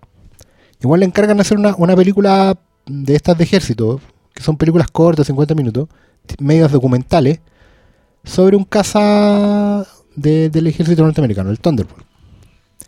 Y Wyler dice, bueno, a, a él había hecho una, una con un bombardero donde tenía más espacio para meter cámaras. Dije, en esta cagada de avión, monoplaza, no tengo dónde meter cámaras, ¿qué hago? Las voy a poner en las alas y en la cola. Evidentemente las tomas de Wyler no son perfectas porque son reales y la cámara se desarma, tirita, todo lo que queráis, pero son tomas del avión en la ala y en la cola. O sea, Christopher Nolan, de cabro chico, ve esa weá y dice, yo voy a hacer eso, pero perfecto. Y lo hace. Es que ¿Cachai? yo, yo no sé si tiene algo de malo. no, nada no tiene eso. nada de Yo- malo. yo- No estoy diciendo que tenga nada de malo, pero por lo mismo te digo, o sea, lo colocan como rey porque parece que lo hubiera inventado. Sí, es que sabéis que Y yo, no lo inventó. Yo, lo en- yo entiendo. Porque, Pero claro, es que- nosotros consumimos. Ya, pero más. mira, digamos la más, más fácil. ¿Qué esperáis de gente que cree que el cine em- empezó en los 80? Pues? Es que uno, uno es eso. Es Para weón. mí eh, tiene que ir Los primero con referentes eso. se llegan Los hasta los referentes 80 y son muy, chao. son muy cortos. Y dos, yo igual prefiero que sean fan de Nolan que sean fan de Michael Bay. po. Ah, no, sí. es, que, es que es lo que hablamos hace un rato en la, en la sobremesa sobre Sandler. O sea, Adam Sandler. Todo el mundo sabe, por mucho que incluso los consumidores de él, que la weá no vale nada. Porque van a la tienda, nos preguntan el precio de las weas y no las compran. ¿sí? Y los buenos saben que la weá es mala. Michael Bay, la gente sabe que es malo. Cuando la- ¿por, qué vas a ver Transformer, amigo, que vas a ver Michael Bay? Ah, es que no quiero pensar, me quiero desconectar un rato. Todo Están el- reconociendo que la weá es mala. Entonces no van a colocar como rey a Michael Bay, nunca. Sí, pero, pero el que va a ver a Nolan no. que- mira. Yo, de nuevo, yo no tengo problema con que una. El que va a ver a Nolan, ¿qué? Dilo, dilo. Yo no tengo problema con que vaya. El que va a ver a Nolan va dispuesto a ver la mejor película que va a ver en el año y en los últimos dos años, porque el tipo se salta cada dos años en hacer una película. Él sabe que va a hacer esa película y sale con la misma idea. Dudo mucho que alguien a quien le gusta Nolan. Yo sé que tu salto con, con Interstellar, yo, yo insisto que viene dañado de Dark Knight Rises. Yo, yo tengo. A mí me gusta Dark Knight Rises. Por eso, creo que viene dañado de ahí, entonces Interstellar te pega, te pega para otro lado. Y, y- pero el tipo que va y que le gusta Nolan y que es fan de Nolan, Dunkirk va a ser la mejor película que vea este año. Porque es la última que vio. Y, y aunque, y aunque sea la No, única, y, porque- aunque vea 20 y- más, va a ser la mejor. Porque el- igual la, eh, frente a la oferta es muy distinto a lo- al- en términos de blockbuster, ¿cachai? Es que, y, y mira, nosotros nos planteamos hacer hoy día el ejercicio cuando dijimos, ya sé que vamos a hablar de Dunkirk. Vamos a ver, vamos a hablar y vamos a ver otras películas de guerra. ¿Por qué? Porque hemos consumido más películas de guerra. O sea, perdón, pero para mí no puede ser que el referente del soldado Ryan sea tan único. Ay, yo adoro el soldado Ryan, me encantan los, los primeros minutos. Creo que incluso tiene un nudo por ahí entre medio. Me gusta mucho el personaje Giovanni Ribisi. No, pues, y, y menos cuando ese año se estrenó la delgada Y, línea y- roja, y- claro, que esa es mi película bélica es favorita. ¿cachai? Entonces, son tiempos en donde tú decís, ya, teníais dos visiones. Mira, más encima el soldado Ryan que glorifica absolutamente la guerra, y la delgada línea roja que es antibélica por, don, por com- como la mire, y, y un Yo, acercamiento yo creo que el soldado Ryan no glorifica la guerra de ninguna forma. Yo creo que sí. Glorifica, glorifica morir por una causa mayor. Y es lo mismo que tiene Sargento York, que es para mí la película más bélica que de la es muy historia. gringa, po. Es la visión gringa Claro. de la web, po. Es el Pero- punto del soldado que- Ryan. es que- Sí, yo creo que yo creo que es pro gringa y, y antibélica. Es que- Porque, es que o sea, no sé si te, no- te muestra gráficamente las muertes más horribles que te puedes imaginar. Sí, pero hay un honor detrás Es de todo eso. es súper directo. No, yo creo que no. Yo creo que el soldado Ryan se trata justamente de por qué todos estos weones tienen que morir por un culeado. Y, y justamente, pero no lo cuestiona. No hay un honor. No, No. pero weón, muchos mueren puteando a Ryan, weón. y ¿Por qué tuve que morir? ¿Por qué tu vida vale más que la mía? finalmente es la historia de Ryan lamentándolo, pero ganaron esa guerra porque había gente dispuesta a morir por un ideal más grande. Y eso es súper probélico. Sargento York se hace el mismo cuestionamiento. El mismo cuestionamiento de Hawksaw Ridge. Sargento York tiene muchas coincidencias. Un tipo que decide ir a la guerra a pesar de que él es un objetor de conciencia. Pero él mata. ¿Por qué? Porque matar a un alemán le va a salvar la vida a más gente. Defender a Ryan va a ser ganar la guerra. Es luchar por un ideal más grande que nosotros mismos. Y eso es probélico. Algo que no se puede permitir en este escenario de. No, es que yo creo, yo creo que es, es mucho más complejo. Si lo que hace es mostrarte un- una invasión infernal, ser la película más gráfica, mente sangrienta que existe y prácticamente inventándote el lenguaje cinematográfico de, de la shaky cam que en adelante todos quisieron copiar, pero sin el talento de Spielberg, sí. porque la weá no es llegar y, y filmar el caos con, con un camarógrafo corriendo en el caos. Es que, es que a mí son minutos... Al hacer esas dos cosas, yo creo que te da una complejidad que no, no la puedes resumir en un pro bélico. Mira. O sea, es una película que te cuestiona toda la película, porque la muerte, la guerra, ¿por qué estamos haciendo esta weá? Por alguien más, po. No, pero es que sí, yo creo que la gracia de la película porque encuentra un sentido al. a- en su mirada contra. de por qué chucha estamos Mira, luchando. me, me gusta, me quisiera hacer, que es justamente bueno, el Why We Fight, el, eh, los documentales de Capra, que, que- que me gustaría llegar allá después, pero a mí me encanta esto. Acabamos de mencionar el Soldado Ryan. Todos tenemos visiones distintas, y, y la Galería Roja, todos tenemos visiones distintas de una película que tiene, ¿cuánto? ¿20 años? 20 años. 20 años. Y con capas, con visiones, con literalmente con Son tripa. películas que te, te tiran a pensar. Eh, Volvemos, mueven volvemos, la que te. Mueven a mueven, pensar. que te sacan sentimiento. Esta bueno la tiene Dunker. Y yo creo que ahí descansa todo el caso. Es el punto. Dunker no, no, no te genera. Mira, en el documental, mira, van a tener que ir a ver la web documental. Está en Netflix, ah, no, No, no, no primero, cuesta nada. no, es que, Yo- es yo- que- eh, no, ¿cuántas primero son? tres partes. Tres partes. Primero porque lo produce Steven Spielberg. ¿Ya? Y lo produce Steven Spielberg. Porque el bueno en el fondo lo que quiere contar es de dónde salió todo lo que es Soldado Ryan. Al fin y al cabo. 20 años después, no sé por qué, pero el buen... Y en el fondo, este documental le explica por de dónde salió Soldado Ryan y dónde salió la lista de Schindler. Porque Spielberg y otros productores básicamente agarran la pega de estos cinco directores, de los cuales por lo menos tres son eh, padres de Spielberg. Porque son John y Hughes- padres del cine norteamericano. No, no, pero de Spielberg. Es una cuestión que, que está- lo- el es tarea referente obligatoria. Está William Wyler, Mm. que es el director judío más importante de la historia hasta hizo? Steven Spielberg. William De Wyler hecho- tiene Es pero eso para mí, para mí más importante y con el referente No, pero ¿qué tiene hizo los Wyler, mejores años de nuestras vidas. No. Em, William Wyler. Está, bueno, John Huston. Frank Capra. El, El- otro es eh, el otro George padre, Stevens. George Stevens, que George Stevens, fue el director que filmó los campos de concentración. Por lo tanto, es el génesis directo de la lista de Schindler. Y el último es eh, John Ford, Que el abuelo de todo. Cabronazo. Cabronazo todo. Y el documental explora más o menos qué mo- mo- movió a esta, a esta gente a ir al, al ejército, ir a la guerra a filmar. ¿Cachai? Y en algún momento analiza muy bien el tema de la propaganda, que es lo que estamos debatiendo acá sobre Soldado Ryan, porque al fin y al cabo el cine bélico es propaganda, pero tiene que solucionar una disyuntiva que es muy heavy, que es que no puedes negar que la guerra es horrible, y que la guerra es sangrienta y terrible, que no deberías estar ahí, pero tienes que convencer al mismo tiempo al que lo está viendo que tiene que ir. Sin poder ocultar lo, lo horrible que es. ¿Cachai? Ese, ese, ese contrasentido es el que el, el cine bélico tiene que poner en pantalla. Ya sea como documental o como ficción. Tú tienes que estar, tienes que estar ahí a pesar de lo horrible que es. De hecho, en, en el documental muestran cómo películas que solo eh, eran propaganda neta, las White Wi-Fi de Capra, fracasaban en taquilla. Sí, a pesar de Que la gente no quería ver, no quería que le, que le dijeran eh, cómo era la weá. Lo que querían era sentirse motivados desde adentro para hacer lo más idiota que podían hacer, que era morir. Y ahí es donde las otras sí funcionaban. La que hizo Ford, la que hizo Wyler, ¿cachai? Hicieron varias, pero pero que movían a la gente y hasta se ganaron premios.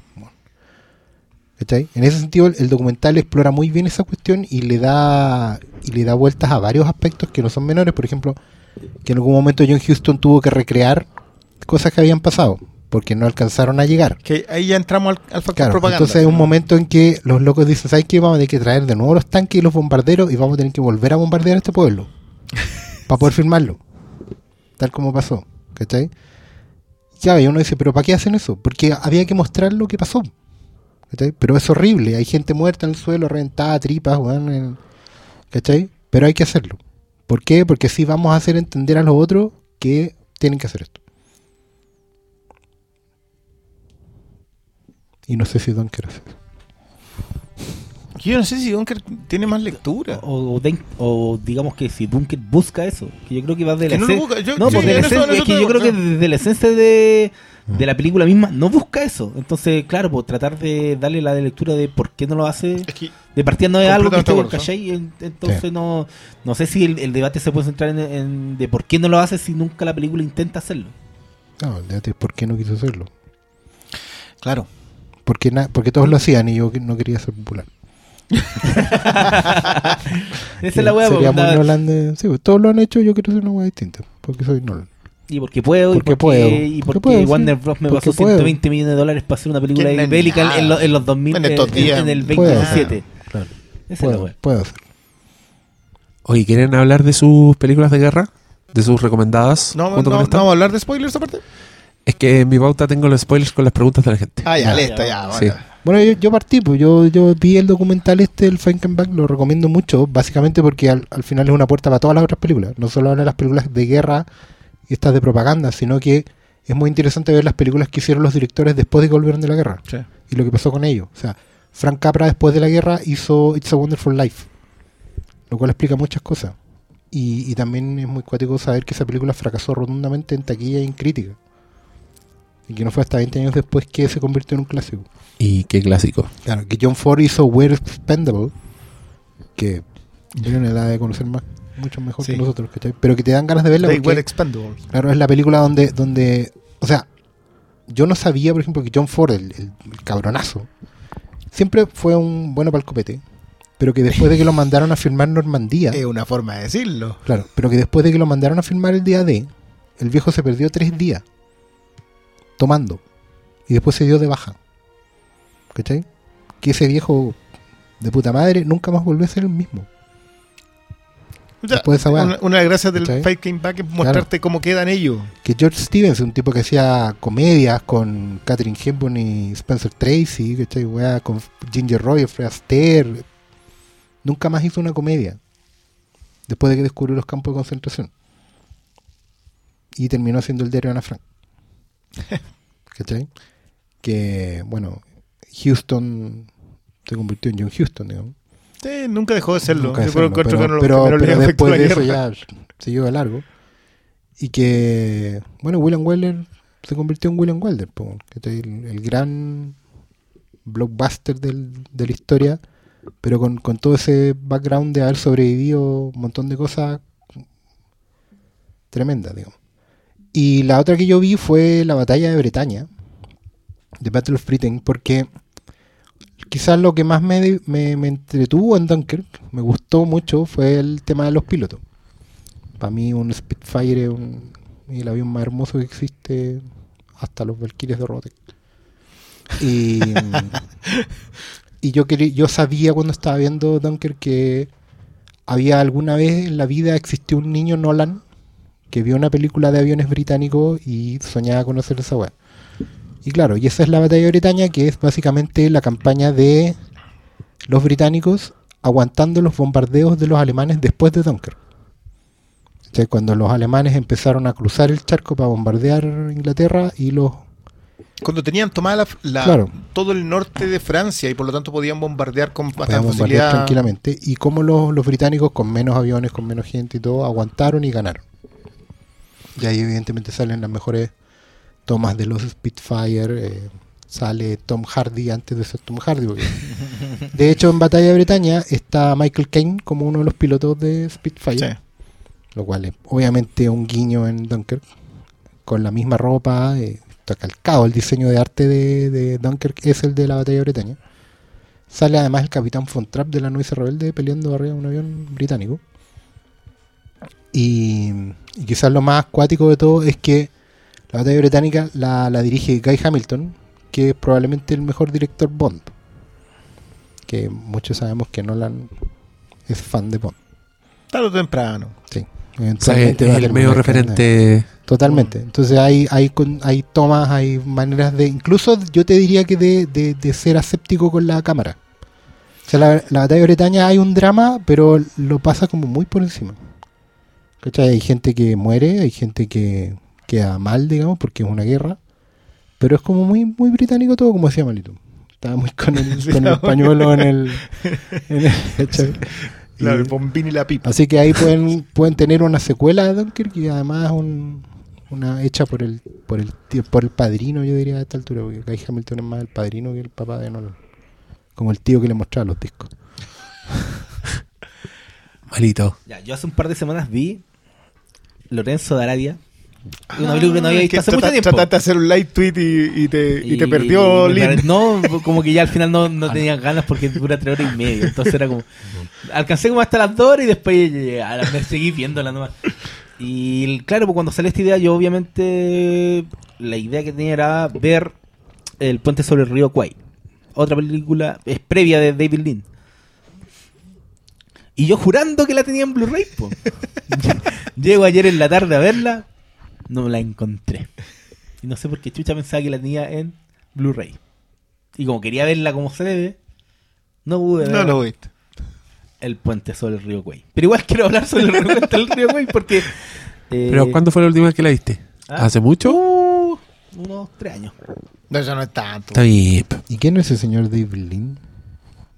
¿Quién es ese caballero? El caballero. Estamos, estamos creando... No, tú caché que es un director británico que es el, el director por excelencia de lo épico.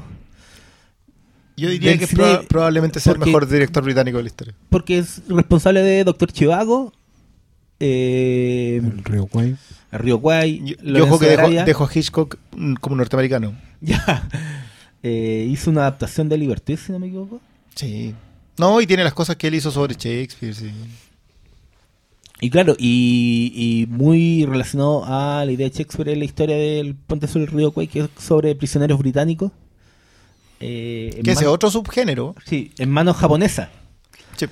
que es- se les encomienda la misión de hacer un puente. Eh, A los ingenieros. sí, para los ingenieros.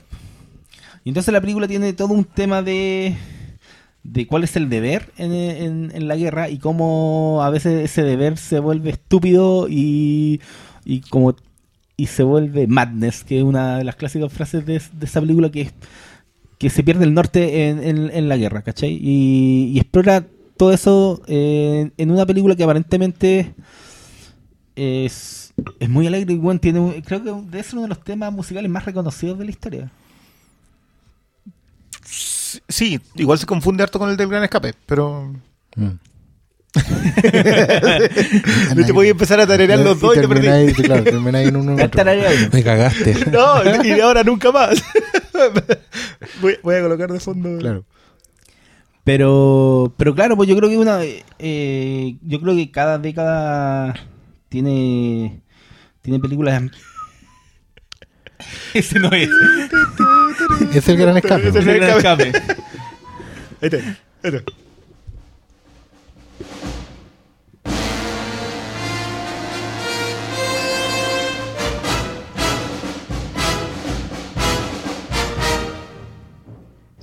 Ahí viene la marcha.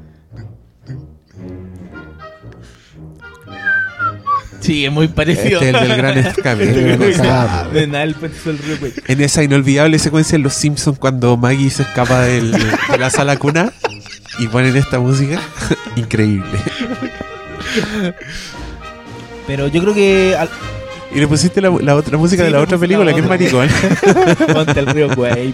Pero no, el, el punto yo creo que, claro, puta, ojalá que Dunker sirva de puerta de entrada para ver eh, ¿A, a drogas más duras? A drogas más duras. Y yo creo que, claro, pues yo creo que eh, el río Kwai es del 50 y... Perdón, perdón, pero ¿sabéis qué? Yo creo que me acaba de dar el pie para decir algo que.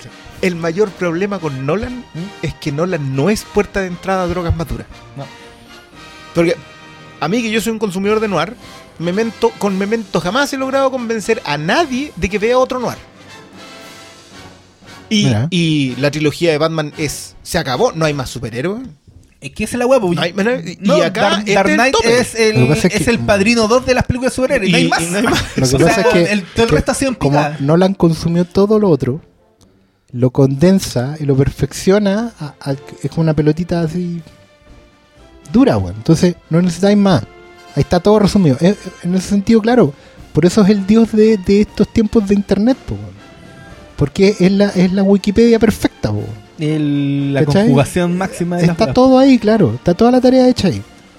De hecho, hay una cuestión. David Lean es padrino cinematográfico de Spielberg en cuanto a la puesta en escena. No, el hombre lo adoraba. No, pues una No, weá. no, era- era- pues, las- por eso digo, la puesta en escena de Spielberg todo, es todo. David. Y bueno, ¿Cachai? Entonces, tú termináis haciendo. Ahí está. Guay.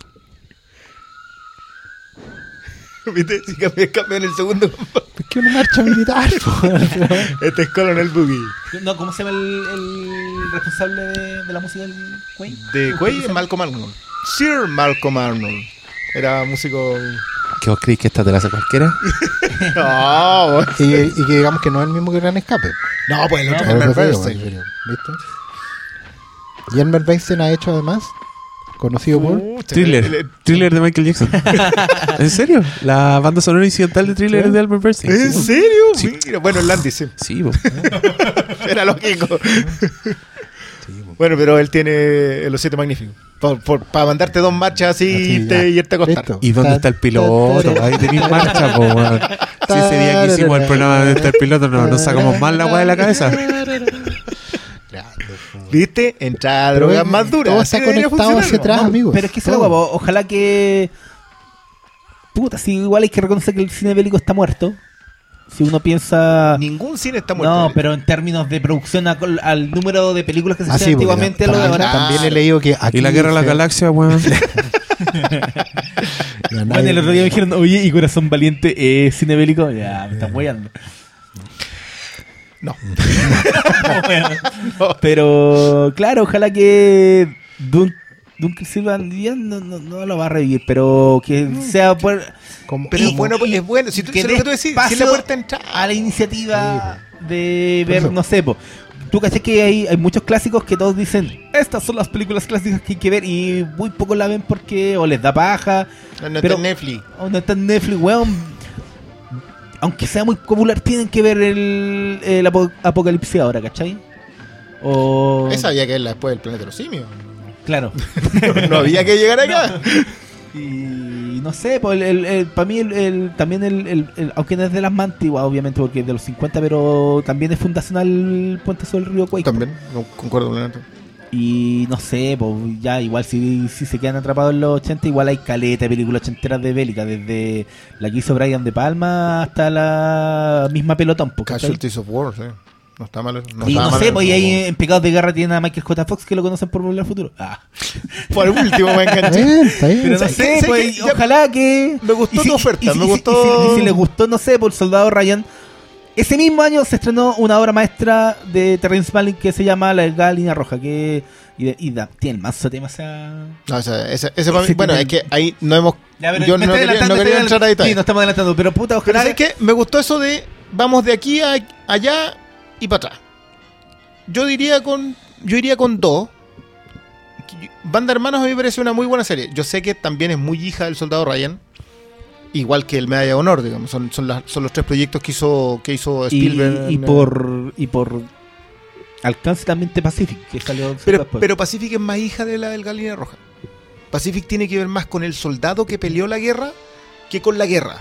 Igual que, que o sea, hay un capítulo, que, mm, probablemente no has visto Banda Hermanos, pero Banda Hermanos, el, el episodio 9 se llama Why We Fight.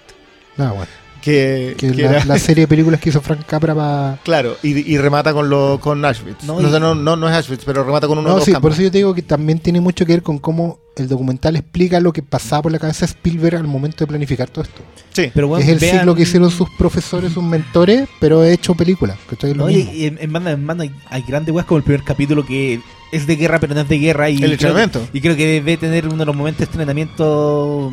No los, sé, los- los talleres. No, la de los tallerines, pero de- de- de todas las secuencias de entrenamiento, no sé, yo no creo que no he visto nada mejor que, no sé, para mí el, eh, Nació para matar de Kubrick, su primera Ah, claro. media hora, o sea, 45 minutos, ¿sí? Sí. Es obra maestra. El Bueno, entrenamiento en- del- de Gom- Gomer Pyle. En Band de Hermanos no sale Tom Hardy. En Banderman sale de Michael Fassbender, sale Tom Hardy. Ya, pues, salen- ahí tienen razones Sí, para verlo pues, también. vean. Ojo que para mí hay un capítulo que, el que dirige Tom Hanks a todo- y a todos les gusta HBO. Hay el capítulo que dirige Tom Hanks que se llama Crossroads, que es el quinto, si no me equivoco. Es un capitulazo. Yo creo que tiene 35 minutos, pero perfecto. Hace una cuestión contada y contada en tiempo. Está contada mientras él da la entrevista eh, con el mayor y, y está contada en, lo- en los dos momentos en que se enfrentan. Una maravilla. Pero yo siempre hago el, ejercicio de que se ve Banda de Hermanos y después se ve el referente obligado a Banda de Hermanos que es Big Red One. Que es la película Ah. que dirigió Samuel Fuller basado en sus propias... eh, que hay, hay una de las cosas que me gusta de Way We Fight es que no, no alcanzan a tocarlo mucho, pero sí te dicen que hubo Los actores y directores Sí. y camarógrafos que sí fueron soldados. Porque po. estos otros llegaban y se ponían la jineta y iban a filmar nomás. Sí, pues, eran- bien, resultaba bueno. herido, pero, pero no era por lo mismo. James Stewart fue piloto. Sí, pues. O sea, fue piloto, él salió en combate y el tipo porque él era aficionado al tema de los aviones y ya sabía pilotar y se enrola para eso. Mm. Eh, pero Samuel Fuller fue soldado antes de ser cualquier otra cosa. Entonces, es un soldado, es un cabro de 19 años que va a la guerra y él es parte de ese batallón que da la vuelta completa. O sea, y por vuelta completa me refiero a África, Túnez, Sicilia, terminan en las Ardenas y finalmente en un campo de concentración. O sea, la vuelta entera. Y son los datos de ello. Y si tú te fijas en la estructura dramática de eso y después ves Banda de Hermanos, te das cuenta que es la madre así, pero completa de esa cuestión. Samuel Fuller es un, es un director que tenía mm, quizás menos pericia en la manera de contar, pero tenía. Te hacía una película con dos o tres escenas. Y Big Red One descansa en Lee Marvin y en eh, Mark Hamill. Debe ser la mejor película de Mark Hamill, por cierto. De hecho, él, él lo, lo- Lo- lo reconoce así. Lejos, eh, la, la cuestión, Sí. pero la weá que más orgulloso lo pone en general. ellos están tremendos. Pero esa, tampoco hay que ir- Yo creo que los clásicos al fin y al cabo uno los vio en algún momento. No sé, es que a lo mejor estas generaciones más. Las generaciones más nuevas no han visto como nosotros, no veían tele como nosotros. No, No. no vieron el vuelo del Fénix sí, en la tele, po, no vieron Patton en la tele, no. los cañones que- Navarone, usted. Pues hay que considerar que en, en nuestra época igual teníamos el videoclub, pues, weón. Claro, pero es que Y tú si te casaste yo- en el club. Sí, yo, yo lo vi todo eso en tele. Yo vi los cañones Navarone en la tele, Ah, vi, claro. vi Bueno, las y si no, también yo, había yo veía un- películas con- acompañado de mi viejo. Con tu viejo, eso te voy a decir. Había, un- Entonces, había un papá claro, o un abuelo que. Yo, yo veía esa weá, pero claro, cuando ya tenía decisión propia y me pasaba la luca para ir a rondar algo. La luca. eventual, y con Luca. y- no, y con dos, weón. weón. Y cuando era viernes iba con Luca a las que eran tres por Luca. Entonces ahí estaban, generalmente estaban olas de terror, olas de fantasía de canon, weón, que por eso yo me vi todas esas mierdas. Puras videos. Olas chile. olas de. No, igual- en las de guerra igual estaba Hamburger Hill, que acá era la colina, que fue un La clásico en, colina. En VHS. Batallón 21, Ba- o sea, Be- Batallón 21. Conche tu madre. Esa fue, pero esa fue como la época en que Pelotón. Pelotón la llevaba, claro. Las películas de la guerra y inventó esa weá. y- y tenía Yo me acuerdo que era una que era un documental que eran unas cartas, así que leía. el- se llamaba Letters from Vietnam. Sí. Que era como con voces de famosos Sí, leyendo cartas de soldados. Y esa weá en el cine, weón. sí. Y le ponían la música de los Springsteen el en piloto de en misión del deber. ¿El qué? El piloto de misión del deber también lo dieron en. Estaba para La misión del sí. deber la dieron entera en la tele y era Sí. uno la veía, así. Sí, Era... sí, no, No, ¿y cómo estábamos metidos en la guerra. del, del helicóp- helicóptero? ¿Va para el Black Chip? ¿O no? No, era una serie, Airwolf. No, Ah, pues esa no, weá no pero era de no, no, guerra. pues es que la- ¿Era la- había una que se llamaba Los Tigres del Aire, que era decís- una de guerra, No, ¿o tú decís. Lobo del Aire. No, lo del aire no, no, era aire guerra. no. Era como el auto fantástico lo del aire. No, era un helicóptero bacán. yo me Es que había, había había una que se llamaba Los Tigres del Aire, que era, que era ah, ¿cómo se, se llamaba Baba, Baba Black Chip. Ese era el nombre de la, de la serie. Pero acá en, en español tenía un Sí, nombre grande, era Los no. Tigres del no sé cuánto, diablos. Ya, antes de que los perdamos con esta lección de televisión del Paleolítico, yo les quiero decir que tenemos concurso. ¡Eh! Tenemos, Oye, pero yo creo que igual no ha hablado todavía Briones de la que había elegido. Pero, No, puta, yo de pero la no me corté Roja me pone, no, no, po. no, dale, ¿Por dale. Es que después vamos a llegar por la música. Pero si tú... Era tu momento para hablar, No, de esa película. está bien. Ah. Si les gusta, bueno, si no, no. no. No, Ya. démosle, si después vamos a llegar por De nuevo, vamos. bueno, quiero decirles que tenemos un concurso. ¡Eh! Vamos a regalar un montón de premios de Dunkerque. Tenemos gentileza de Warner Fox Chile. Tenemos Nolan. Poleras. Nolan, Chris, Chris, Nolan, tenemos. Nolan, Chris, hay un Nolan, reloj. Nolan, así hay un- con un Chris, reloj de bolsillo Nolan. así de abuelito. ah. Con, Ese se, se lo va a ganar Dana Briones. hay un cuaderno.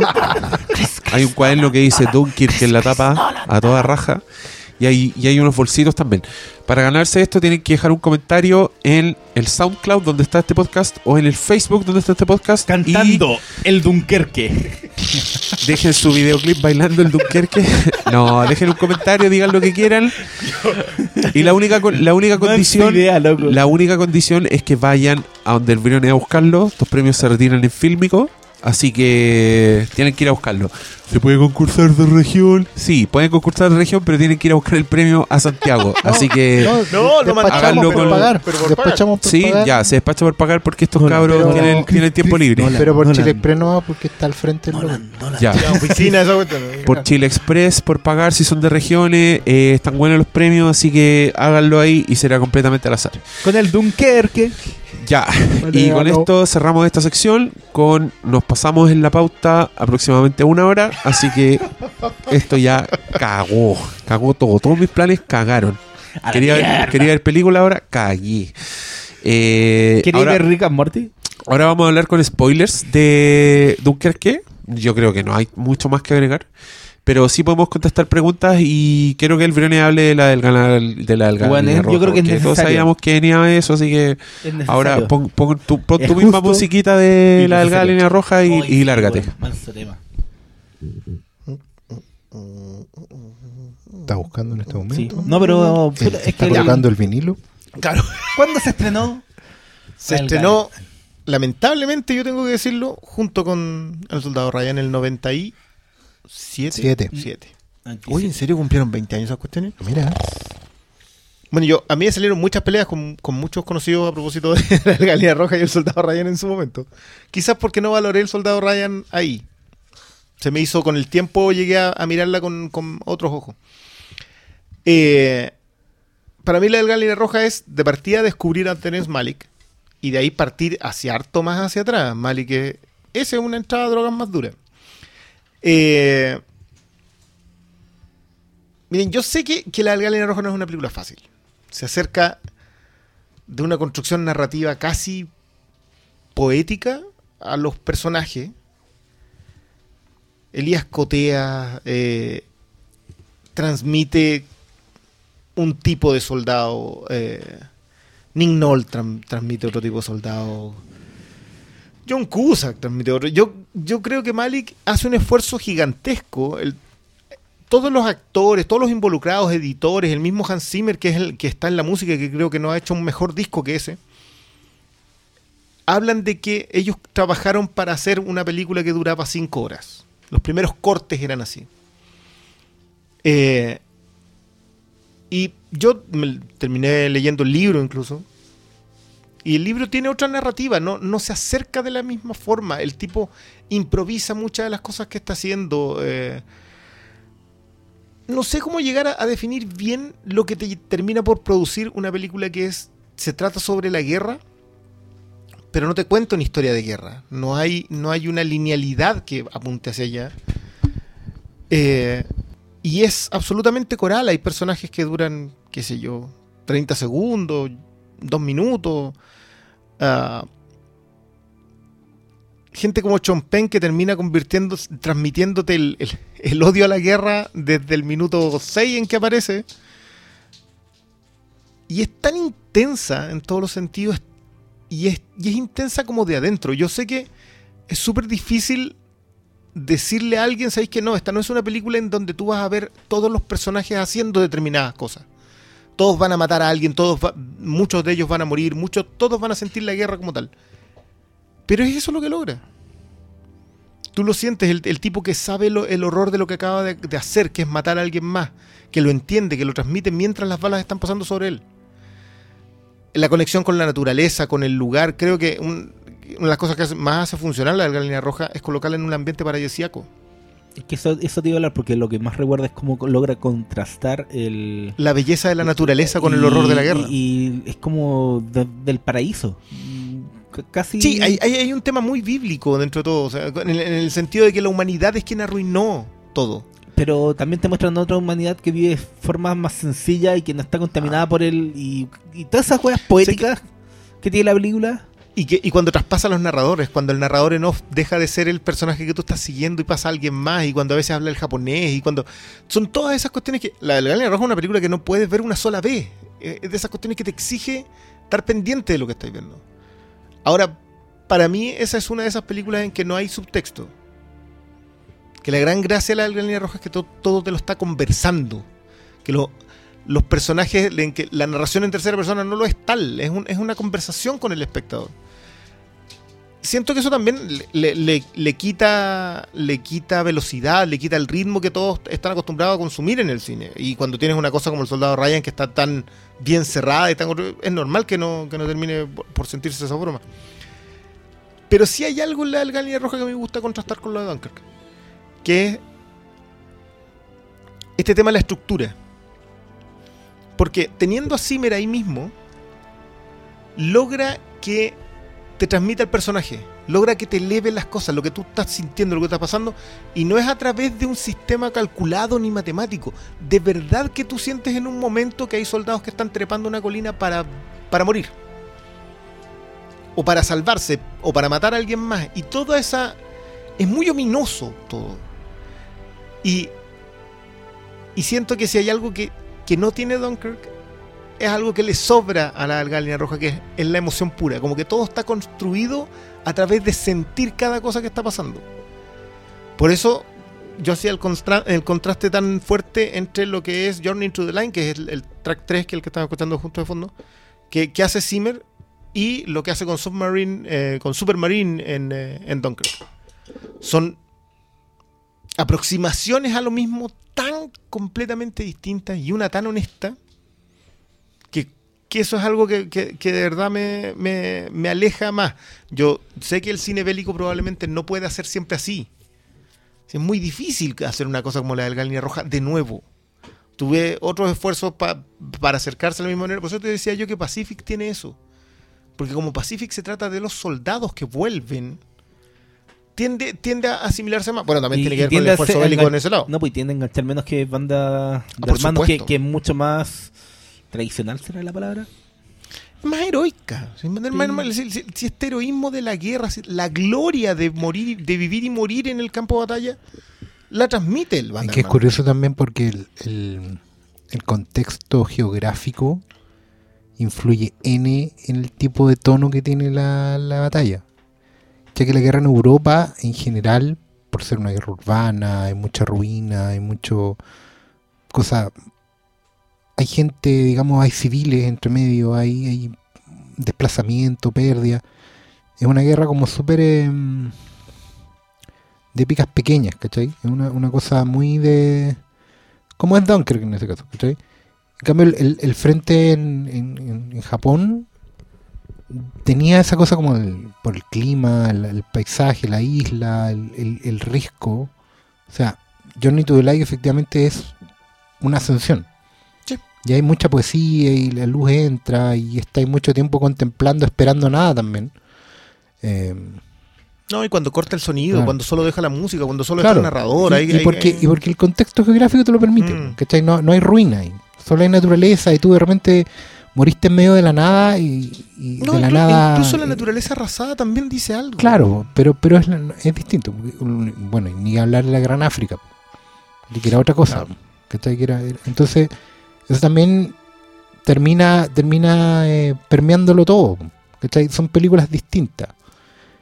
pero, pero también pensaba en eso de que al fin y al cabo eh,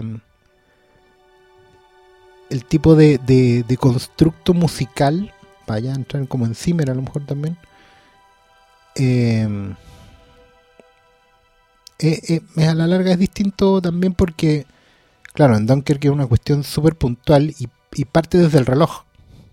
O sea, eso No, está y, parte de una petición. O sea, yo creo que las peticiones de, los de los, del director en de este los caso, directores, sí, sí. Hay, la hay- música está craneada así desde el guion, entonces tú, tú Yo tienes te- que generar esto y esto de, la- de la escala Shepard que salió, Sí, que que, efectivamente que- es un... a, a mí lamentablemente me afecta a otros aspectos de la película, pero Claro. Pero digámosle a la gente, así rapidito, la escala Shepard es un efecto auditivo que se genera cuando tú de cierta manera eh, sobrepones una nota sobre otra y vas generando una, una, una falsa sensación de crescendo, como que las notas, la escala fuera subiendo, cuando en realidad es la misma nota, pero al estar superpuesta te genera este efecto auditivo que es como una suerte de efecto óptico. claro, es una ilusión auditiva. Claro. Sobre eso está construida la música de Dunker, partiendo de la base del tic-tac del reloj. Evidentemente la del Galania Roja el requerimiento tiene que haber sido otro. Eh, eh, por ejemplo, No, en este track es, el, es, la, es la ascensión del alma a un, a un nivel distinto. Y, Y, es- y y el remate de la batalla en un corte de audio, en una pasada en donde tú subes desde el paraíso que está en el suelo hasta- y llegas a una especie de, de planicie en donde está todo arrasado y donde están todos derrotados. No importa que el que está ganando, el que está ganando también está ro- derrotado. Claro, o sea, no. es, un- es que también es una película que, que solamente hace eso, no, no Sí. en ningún momento busca otra cosa. No, Eh, no sé si te, te quiere contar. Bueno, sí, de, yo no me- de- de de hecho yo no me acuerdo de- desde que la vi en el cine, nunca más la vi, pero porque me dejó también muy tocado y fue como, y no te podría decir de qué se trata. No, es que es difícil que ¿Qué pueda decir. Bueno, seguís historia- a qué historia cuenta? Claro. Y- y- y- ¿Qué historia cuenta? Mm. No, no, no, no seguía un pelotón específico. es No, no, todo lo contrario en Dunkirk, que es esto, esto y esto que pasó en una semana, un día y una hora. Es muy, son es muy grande la línea roja. sí, eh, son demasiado es puestas. compleja. Claro, y ahí Dunkirk en ese sentido, claro. La línea roja es muy grande y muy, Es muy ambiciosa en ese sentido. y muy espesa, muy, muy eterna, ¿cachai? En cambio, Dunkirk es compacta, chiquitita y compacta. Mérito en eso tiempo. también. Sí, si no hay, pero- tampoco hay que negarlo. eh. Yo quiero proponerles que ahora hablemos con spoilers y contestemos preguntas. Contestemos preguntas al y mismo vamos tiempo. spoileando. A ver si ahí nos vamos. Ya, voy a partir con el Twitter. Andrés Quesada dice: Saludos amigos y gracias por esta nueva tertulia. Nada. Gonzalo Lizana, ¿qué les pareció el trabajo de edición? Me mantuvo estresado hasta el final, jugando con los distintos tiempos de las historias. Ah, los tiempos de la historia no son edición, pero, pero entiendo dónde va la pregunta del, del amigo. Ahora, eh, Es vistosa la edición. Es efectiva. Y no, y- Yo creo que la funciona y, Sí. y- y como que te da una, una suerte de ilusión de ingenio cuando tú vas cachando que cómo van conectando la historia. Entonces va- se van formando paralelos entre llega el llegan los aviadores, conectan con los del barco, los- el- el- el- o sea, un piloto conecta con los del barco, después y ahí tú te das cuenta que eventualmente todos van a conectar con todos. eso tampoco es edición. No, pero. Pero si hablamos en, términos técnicos de edición, la- yo creo que las batallas están. No, sí, Claro. yo, yo le decía, para mí aire, mar y, y tierra están muy bien hechos los sellos. Y las secuencias de batallas también. Sí. Yo creo que no hay, no hay nada que decir. Creo que lo que más me funciona son los ataques. En los ataques sí siento que la edición logra que espacios. ¿Por qué? Porque el tipo elige filmar, filma el Tabo en vez de filmar Río Janeiro. O sea, no, que no, que, porque no era el pequeño Dunkirk. Y sí lo logra Sí. hacer ver muy grande eh, cuando son los ataques y parece que es mucha más gente. Y eso eso sí es, es medidor en la edición. No, y yo creo que igual. Eh, claro, pues y en la edición eh, está muy bien armado lo- el tema del enemigo fantasma de los alemanes, porque nunca nunca vemos a un alemán directamente. Salvo los aviones, que es como la, la presencia más. Pero vemos torpedos que supuestamente son los submarinos que no vemos. O sea, nunca ves Lo- un alemán. Bueno, No, nunca, nunca. ¿Se Dice, ve al- en la secuencia de, de Hardy al final? Ah, al fi- al- ahí, el final. cuando Hay una toman- sombra, digamos, dos, No, dos no, o tres, no, se- se son, pero son como dos o tres que lo encañonan, pero no tienen un rostro definido. Eso, eso lo encontré ingenioso dentro de todo. Eliminar, Mm. eliminar este factor. El factor, De- que, que es para al final para hacer la experiencia más agobiante. Y yo creo que eso es lo que busca lo que busca Dunkirk y lo logra. Eh, La, la película se busca ser En el efecto, sí. y busca agobiarte y que el corazón te empieza a latir porque sentís que no tienen escapatoria todos estos hueones. Y yo creo que en eso la película Pero, funciona muy ¿sabes bien. Mira, vamos, oye, hoy, hoy día de Berlín ha salido mucho. Yo, yo me acuerdo justamente No, de- en, la, en la edición. Yo no sé si han visto una cosa que se llama Cutting Edge. Que es un, es un documental sobre, la- sobre los editores, sobre la edición. Y ahí hablan, por ejemplo, de que con los años la gente ha llegado a pensar que la edición acelerada, que es esto de ir pegoteando imágenes cada vez más rápido, Es mejor. Claro, y hace que en realidad las cosas se aceleren. Y, y el tipo dice, "Ya, perdón, pero esto se viene haciendo hace mucho tiempo y eso no hacía que las escenas fueran más rápidas. Cita, cita a Peckinpah o a Walter Hill, por ejemplo. Y decía, hay momentos en que te tensiona mucho más algo que tú sabes que viene en una edición sin tener que editarla tanto. Y citaban a David Lynn la clásica del fósforo. Ah, sí. Eh, eh, la, la- la- la llama cuando la sopla y corta En- en al, Levels. al- al desierto. Que es maravillosa. O sea, Spielberg está tan enamorado de, esa escena que la. Y yo siento que en eso hemos perdido un poco la intención de la edición. Yo creo que ese tema de acelerar en función de cortar. Creo que no, no, no tiene tanto. No, me gusta menos de lo que me. de lo que podría haber llegado a pensar siendo yo fan de Peckinpah. Y creo que lo dosifica bien Nolan en esta pasada. Creo que una de las cosas que me gusta a mí los- las secuencias de ataque es que sí veo que está editada lo suficientemente bien para, para hacerla parecer más grande que... Y que la De- hecho- del ataque se entienda. de Sobre hecho, todo en la escena aérea. Yo te iba a decir que la- encuentro que la edición funciona y es correcta porque ayuda a aclarar vacíos del guion.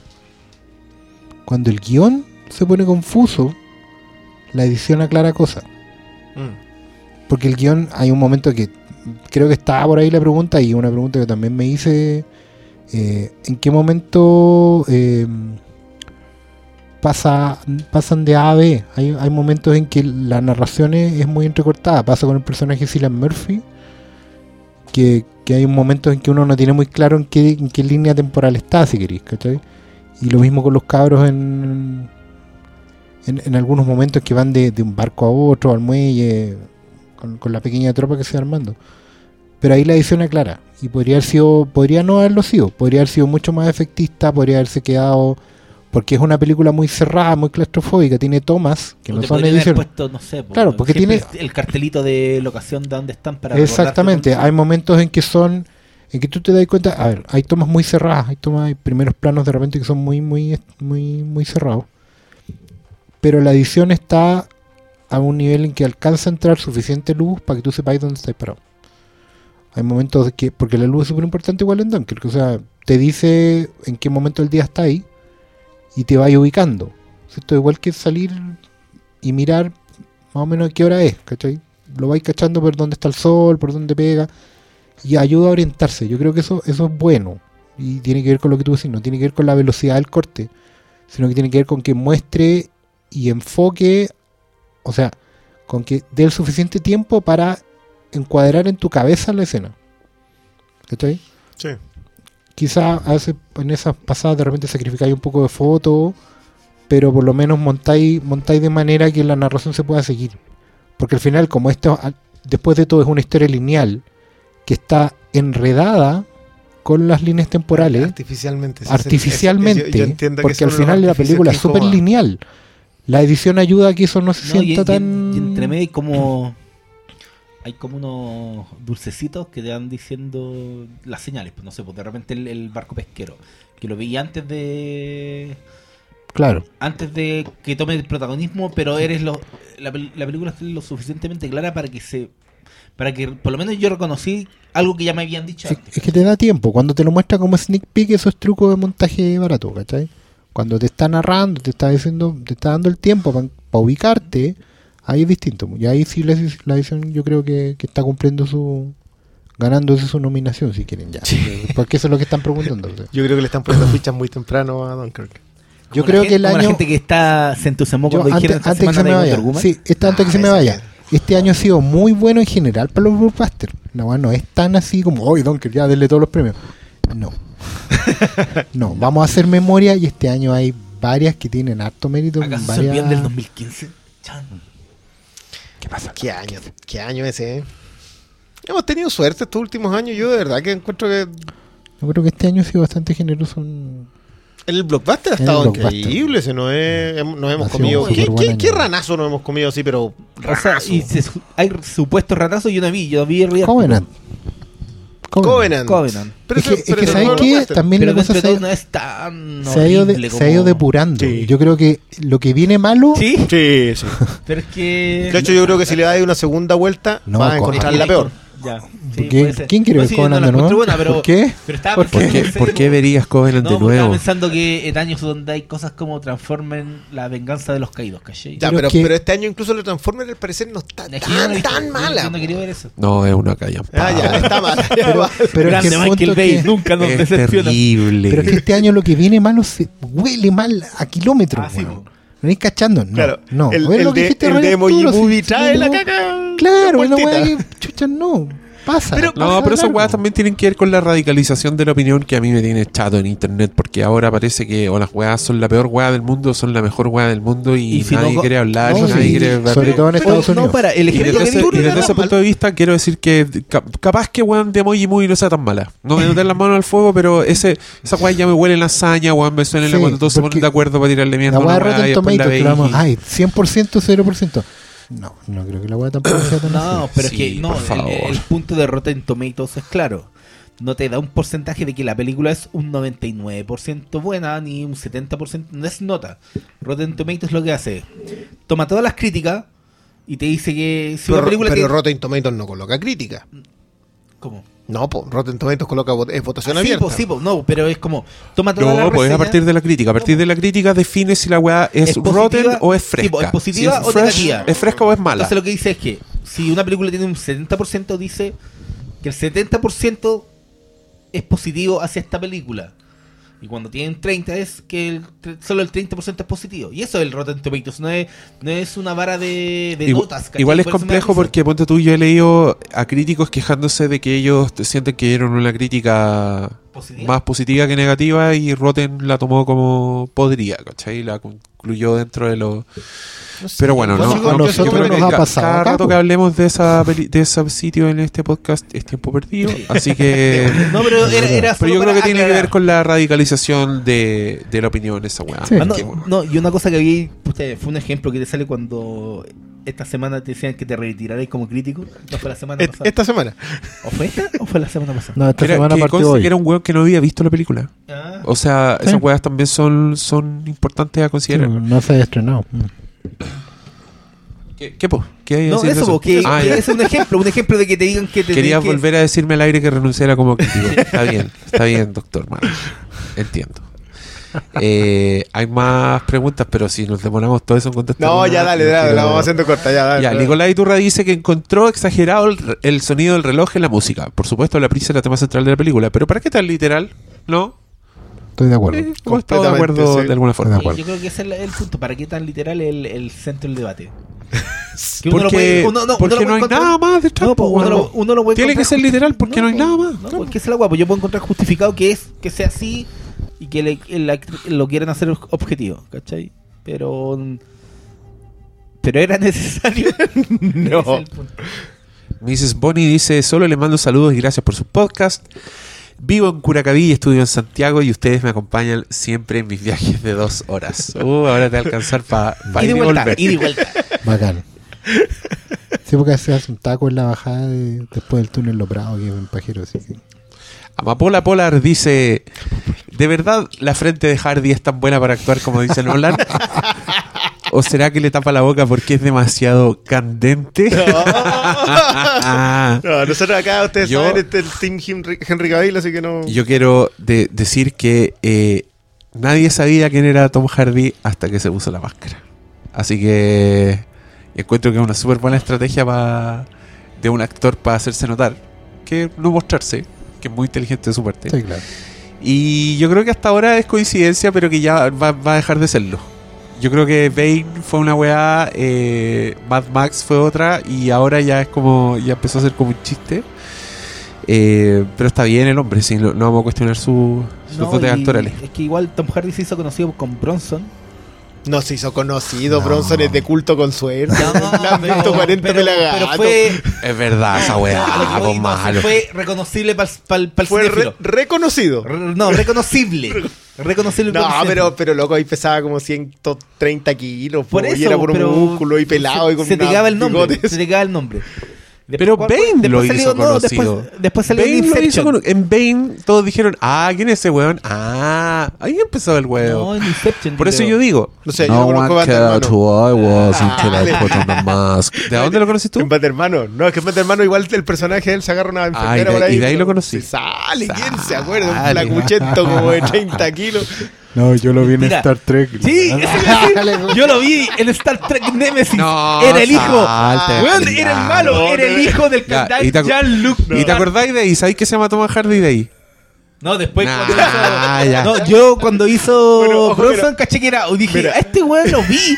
Y después veis como en Star Trek y estaba súper flaco. Nosotros tenemos un. Yo, yo, yo diría que si las juntáramos a todas hacen un club de fans de Tom Ah, Hardy, más o menos hardcore. Tenemos unas calcetineras de Hardy así, pero. Pero se compran unas películas. Él sale en la de Paul Bettany. En eh, una de Paul Bettany con William Defoe en que, y el Brian Cox. Que es una compañía de. Una trupe. eh, que finalmente descubren que Vincent Cassell es un duque que, que había hecho algo mal con un niño. Y ahí sale Tom Hardy, un cabro chico. El de los mandados del, de la ¿En carpa. serio? Y- Wow. Y, la compran por eso. Pero para. ¿tan, tan, subió las ventas de Star Trek Nemesis? No, pero Las cargaron. ventas de Star Trek Nemesis son por eso.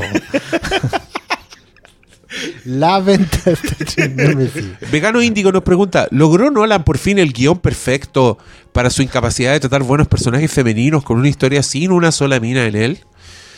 No, no, logró el guion perfecto. De ninguna manera. Pero igual el punto del cabro es que como este otro no sabe usar mina, no pero coloca ninguna pero mina y le ya, lo, funciona. ya lo dijo Tío Briones. O sea, esto es- Pero si ha hecho películas sin minas que funcionan, las- todas las esposas muertas de sus películas, no las ignoremos. Eh, Scarlett Johansson con su gran papel en The Prestige, inolvidable. O Juno en Inception, puta, gran personaje femenino. Ya, aquí, ¿por qué preguntan cosas? No. Nada, pues a esta altura la, como que la, la que tuvo más espacio fue la Trinity. en Memento. ¿Por qué esa pobre Rachel Dawson? No, Rachel ¿Cuál de Dawson. las Rachel Dawes. Rachel Dawes. Las dos. ¿Cómo es? ¿Son distintas? No me di cuenta. Bueno, igual Igual actúa mejor. Cristian la- Maldonado, ¿podrían discutir si Nolan es el, mejo- el director más importante del siglo XXI? Siguiente pregunta. ¿Es la Yo creo- copia... yo creo que sí. ¿Tú crees que es el director más importante del siglo XXI? Sí, con- po. considerando que todas sus películas son del siglo entendiendo, entendiendo importancia pero Importancia, a ver, pero es el tipo más trascendente de esta pasada. No, que no sea bueno, o sea, que, perdón, No, que no no, sea no lo que se dice que es, es una cosa completamente distinta. Pero Pero, es el tipo más trascendente no, de este siglo. Si no. llevamos 17 años y ya 10 películas. Y, y las 10 son de este, salvo. Salvo. ¿Cómo va a ser el director más trascendente del siglo XXI? Pero- pero, ¿De qué estáis hablando? A ver, ¿qué es lo que ¿Pero entendemos? en qué lo definí? ¿En taquilla? ¿En, en, en, en fanbase? ¿En qué? En fanbase. Porque, ¿Desde cuándo los directores son trascendentes según su Pero, fanbase? a ver, lo- a ver, Nolan, ¿qué crítica? A ver, no, no sé, mira, entramos a la dimensión desconocida. No. sé qué chucha no pasa en este programa. ¿Qué es lo que define a al- algún director como importante en su generación?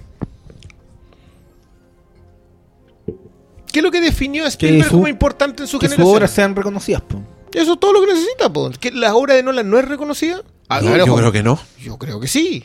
Más reconocida que la de Spielberg, que la de Kubrick, que en, la de... en su momento... Pero es que. Pero ¿cuál es? ¿El momento de Spielberg no, ya no, pasó? No, no, no, para mí, para mí el momento de Spielberg es, yo diría... A ver. 80. Donde No, el no, batía... no, para 90, mí- para de mí hasta 85 Jurassic donde, el Park, batía, donde el weón batía sus propios récords de Sí. taquilla una y otra vez. Nolan es- está a ese nivel. No, pero no, yo creo que. pero No, es que, mira, a- mira. a Tomemos el siglo XXI que es del 2000 para adelante. Ah, pero lleguemos al punto. pues, ¿Para qué, ¿para qué lo rodeamos Eso tanto? A ver. Que el- yo creo que sí, porque las películas. El One ha hecho todas sus películas en este, en este siglo, ¿cachai? Lleva 10 Todas. películas en estos Que- que 17 sea mejor 18 que. Spielberg No, no, no, no, no, si yo no estoy yo no, voy, yo no voy a eso, yo no pero voy de a los que directores tan que han- bueno. de Pero los es directores, importante, es sí, importante. po. En este, en este siglo, ¿cuál otro ha hecho más cosas que Nolan? A ver, lo que pasa es, Es que el- Nolan, Nolan es contemporáneo, podéis ponerlo en, un, en una clase, digamos. Me poner a en el 2000. Nolan, yo siempre pongo a. Nolan, a Fincher, a Aronofsky.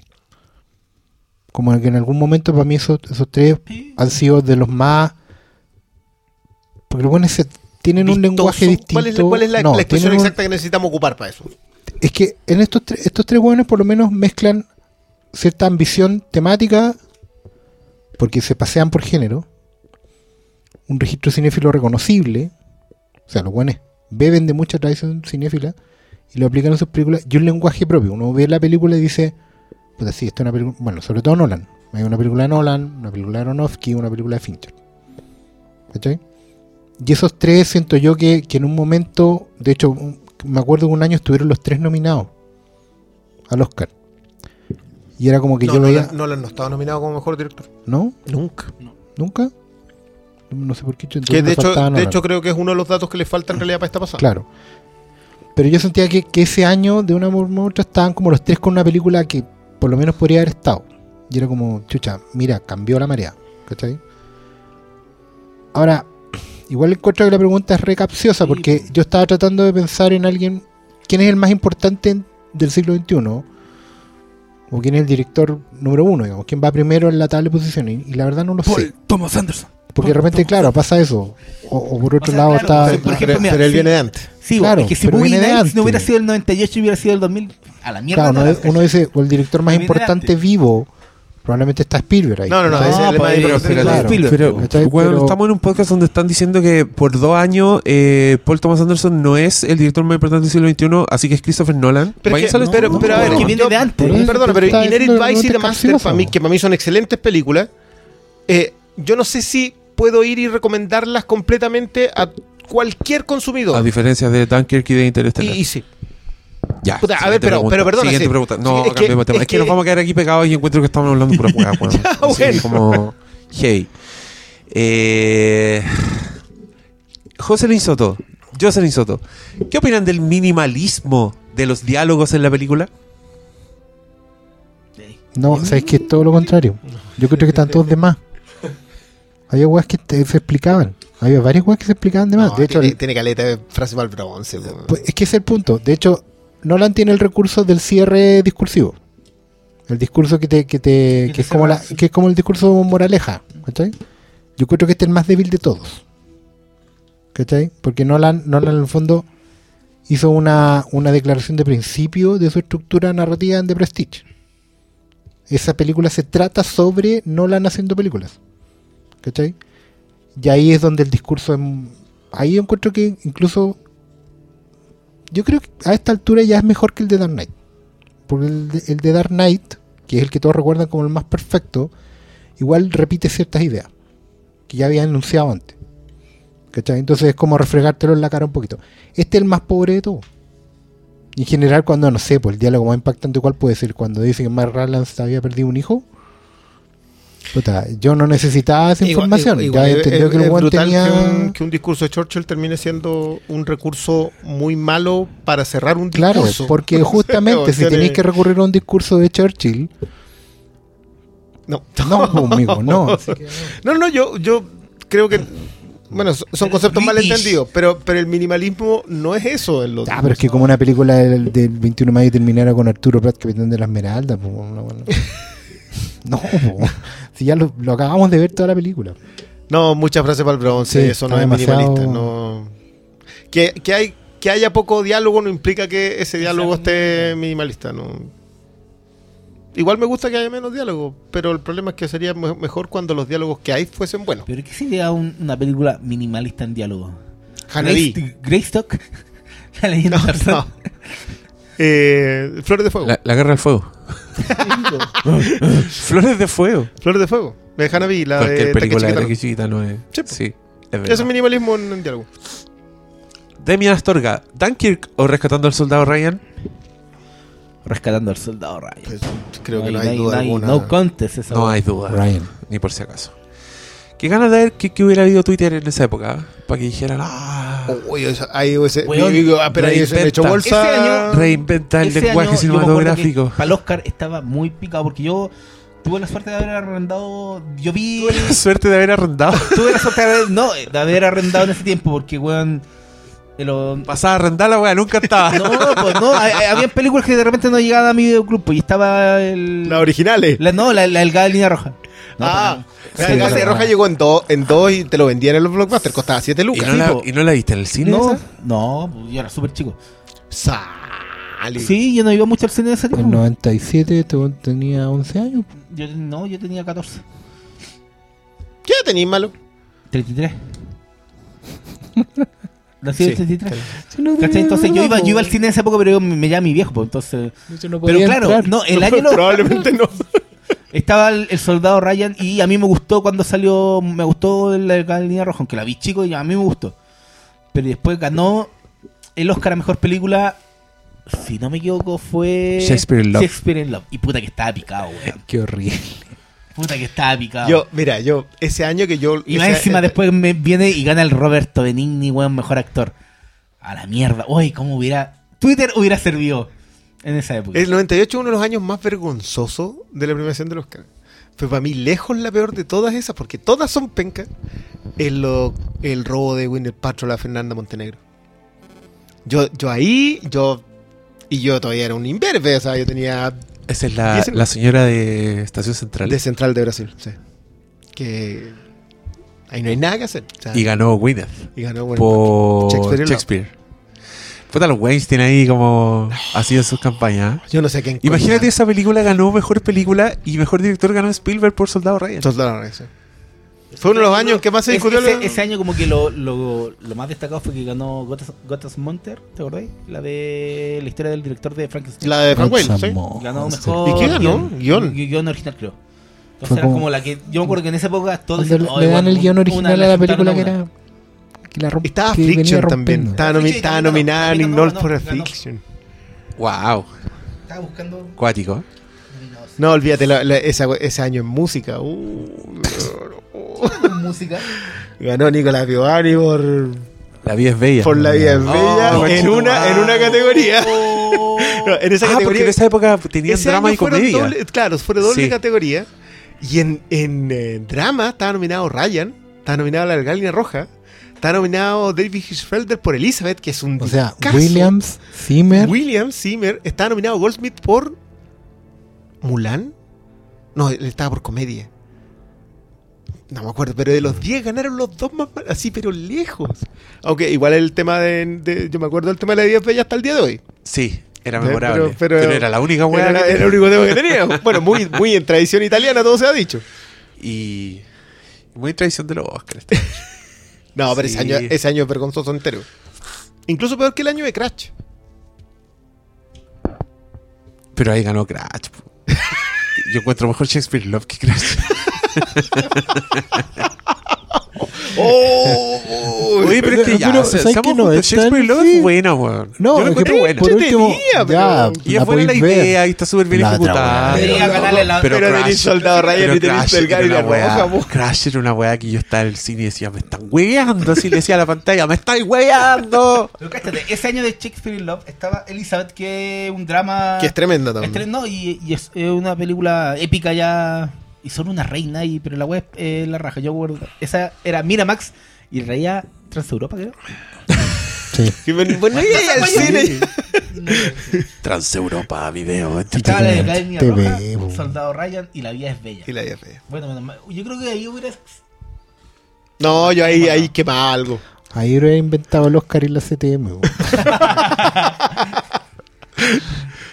No, mira, después apartado Ah, sí, música. no, y acá está. En dramático ganó La Vida es Bella y le ganó a Elizabeth Pleasantville Pleasantville de Pleasantville, Randy de Randy Newman.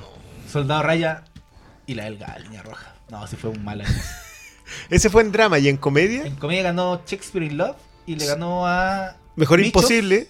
A Bichos, Bichos, de. Mulan, Patch Adams. Mulan de, de y el Goldsmith no, y el, y el Príncipe de Egipto. El Príncipe de Egipto es Hans Zimmer. Ese año Hans Zimmer estaba nominado por El Príncipe de Egipto y por eh, La Delgada Línea Roja. Puta, y lo veis ahora haciendo música con relojito. Ah, que por, ahí, por ahí venía la pregunta de ¿qué opinan del reloj y todo? ahí tienen. Eh, Badir Vender Ortiz pregunta. Sé que a muchos no les gustó Interstellar y por eso se han distanciado del trabajo de Nolan. ¿Sí? ¿Muchos? Eh, bueno, ese fue ¿Muchos? un palo para ti.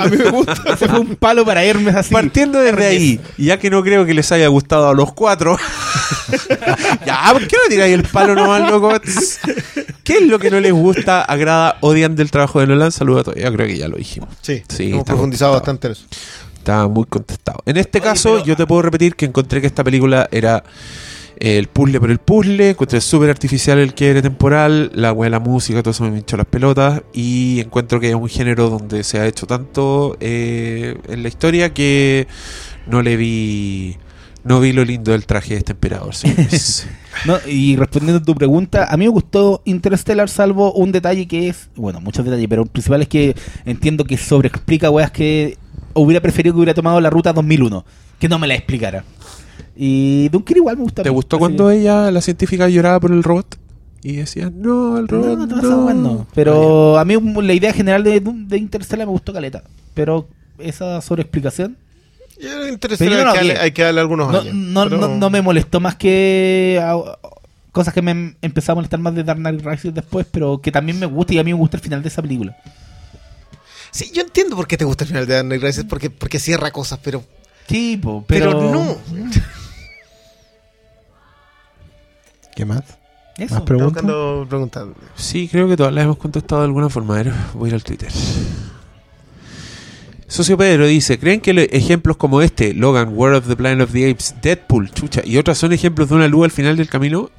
¿De qué? ¿En sentido de qué? ¿De sí, en el sentido de que, no sé, luz al final del camino, Está hablando de superhéroes, de seguro, y... Pero ¿por qué Está hablando de esto? Blockbuster. Porque debe estar hablando de Blockbuster y de Marvel. Claro, quizás entiende que, que hay una manera como de, de salirse de la fórmula en- no sé por qué Deadpool, pero bueno, la gente se quedó un poco con esa idea. Deadpool, ya seamos sinceros, igual sale de la fórmula... Sí, y fue, un se ha hecho punto- siempre con los superhéroes. fue una inflexión, no diría un punto de quiebre, pero sí, sirvió para ver una- otra posibilidad. Pero yo, yo insisto, Logan no es fruto de Deadpool. Lo de la categoría R es otra cosa. no- la weá no va por ahí. Oye, de hecho, de hecho Logan es el mayor mérito de Logan es que existe porque se le dio una oportunidad a un director de continuar con un proyecto que había fallado en una primera instancia a media, pero tú puedes decirle sabes que siga. Yo no recuerdo quién me dijo la frase, pero fue muy buena. Me dijeron que, ah, Mangold, que trató de hacer una película de samurái y le, no le resultó, hizo una de vaquero, y y, le ahí resultó. le resultó. Pues, Es más, bueno, difícil, es más no, difícil Kurosawa que Ford. no, Por oye, supuesto, pero, cosa, pero hay una la- progresión lógica en esa weá. No, pues aprovechando esa pregunta y que ya está terminando como la temporada de Blockbusters. ¿Cuáles son sus películas favoritas este año? Pero es Hasta que ahora. No, pero es que no termina la temporada. po. Pero técnicamente ya terminó con. Se estrenó Dunkirk, Nolan Es se que terminó. acuérdate Esta es que- la guinda Sí, de la recuérdalo, torta. Nolan termina las cosas. Guinda de la torta. Guinda de la torta. No. ¿Para ti cuál Es falta? el punto. ¿Cuál, cuál, cuál falta No, este yo, año? a mí Pero- todavía me falta Thor Ragnarok.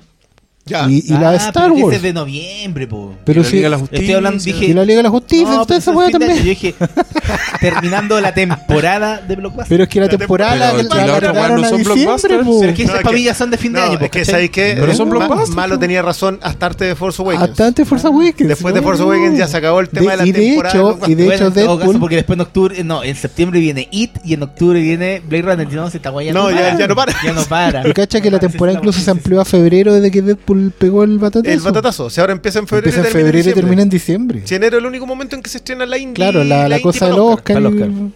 Y que se estrenan en edición en, en, en limited release en Estados Unidos antes para poder competir poder por Oscar. sería, po. la increíble, una temporada de Blockbuster es todo el ¿Cuánto, año. cuánto dura ahora? Febrero, De febrero a diciembre. 11 weón. meses. Así que no, yo creo que la temporada de Blockbuster No. le falta mucho. Jo- Joaco Jun García pregunta: ¿Creen que Maurice es el Oscar Salas del planeta Simio? Ah, sí. Leí eso por ahí. Está diciendo Está que el bueno. último que va a sobrevivir. Oye, mira, Gonzalo B. En la y- tierra prometida. Y varios más preguntan esto. Pregunta un ranking de las películas de Nolan, pero yo solo les voy a preguntar su favorita. No hagamos ranking, pero ¿Sabes digamos qué? cuál nos gusta más yo, de Nolan. Yo con, ahora últimamente me estoy dando cuenta me gusta mucho más de Prestige. Porque a la larga creo que es Nolan diciendo es su declaración de principio. Yo soy esto, yo soy el mago. Y el truco del mago es este. Yo hago esto. Hasta y lo voy a hacer truco. hasta que me muera. sí. y la wea, claro, en ese sentido, con el tiempo, con viendo todas las otras aplicaciones de truco, uno se queda con el original, po. uno se queda con presto. Claro. Yo debo sumarme, porque pese a que me gusta mucho la trilogía de Batman, creo que The Prestige es la película más donde sus vicios están mejor usados y En depurados función de la historia. y en función de la historia y encuentro que esa weá es un puzzle muy bonito de desarmar y de meterse y cada vez que la veo me gusta más. No la veo hace rato, pero La vamos a ver La he visto dos cada vez, veces. que, ¿no? cada vez que la veo, no, la he visto tantas veces. Cada vez que la veo me, me gusta más. Buena, The Prestige. Eh, yo creo que El Caballero de la Noche es su mejor película, pero la que más me en los últimos años es este Prestige. Mira. Pero ¿Tú crees la que de tú crees que- me gusta- sí, Solo que el corsé de la Johansson. Yo creo que, mira, más allá de, de que, claro, con el tiempo, yo cuando salí de esa película salí, weón, enfermo.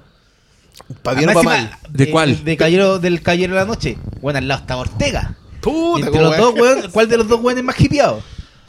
Y claro, con el tiempo después eh, terminé menos hipeado con la weá de, de lo que pasa con Dos Caras en, en el último. Pero para mí la película es su mejor obra. Es donde está está mejor narrado todo. Pero Te Prestige es Te Prestige. Y es la película que, que creo que es más disfrutable también de Nolan. Y es la que está mejor cerrada. Y eso es la que más me he repetido en el último tiempo. The Dark Knight no la veo hace mucho tiempo. Voy a quedar, pero bueno, también casi dejo la escoba al decir que no es el más importante. Pero bueno, eh, Memento es mi favorita del hombre. Yo creo, yo he visto Memento unas cuatro veces. Las últimas veces lo vi ordenada y creo que ahí en realidad le tomé mucho más el gusto. Como ordenada. Ordenada, eh, la secuencia en blanco y negro Ya. al derecho y la secuencia en colores al revés. En esos tiempos tú todavía podías programar los DVDs para eso. Ya nadie sabe programar un DVD para incluso. Supone que el menú buleado trae un código. En la segunda edición, sí. Sí. No, pero eso, eso Le era- gusta, la- le gusta el ¿Y el. Blu-ray no trae eso? Yo la tengo Blu-ray, pero... no- No creo, no. Creo que la vi, Pero igual esa no la vi desde, desde que me la compré en Blu-ray, de ahí no la veo. Yo, y, y me pasa, obviamente en mi debilidad por el noir, pero yo creo que eh, alguna vez leí por ahí, decían que, que Memento inaugura el neo-noir. Que es este, esta cuestión de colocarle elementos externos al, al noir para, para hacerlo más atractivo. Y, eh, y creo que cuando uno le saca ese elemento externo, sigue siendo un gran noir. Y eso es algo que me gusta mucho. Eh, y creo que Dark Knight eh, es perfecta hasta la secuencia de la enfermera. Perfecta. Creo que hay muy pocas cosas que uno pueda tenerle en contra a esa película hasta ese momento. El problema es que después de eso queda media hora. Y es mucho tiempo. Ah, no, oye, y una cosa que se, se me quedó en el tintero es que, puta, aunque sea la más Nolan de las Nolan, igual ahora me gusta más Inception de lo que me gustaba antes. que creo que puede ser la, la tendencia contraria, pero a mí me gusta más Inception. La, la, la más volada, la, la voladita más Nolan, pero... Ese sería como mi top 3. Y listo. Dejémoslo hasta acá. Recuerden que pueden concursar por premios de Dunkerque. eh, tienen que ir a buscarlos a Fílmico o se contactan con ellos para que se los manden por cobrar. Recuerden. Mami. Y nada, despídense, cabros. Eh, yo les agradezco la sintonía como siempre y buenas noches. Buenas noches a todos. Buenas noches, un gustazo. Nolan, Nolan, Chris, Chris, Nolan, Nolan, Chris, Chris, Nolan, Nolan, Chris, Chris, Nolan, Nolan, Chris, Chris, Nolan, Nolan. Cada mirada tuya rara es un puñal que se me clava. Cada vez que me rechazas el impacto de una bala y saber que voy perdiendo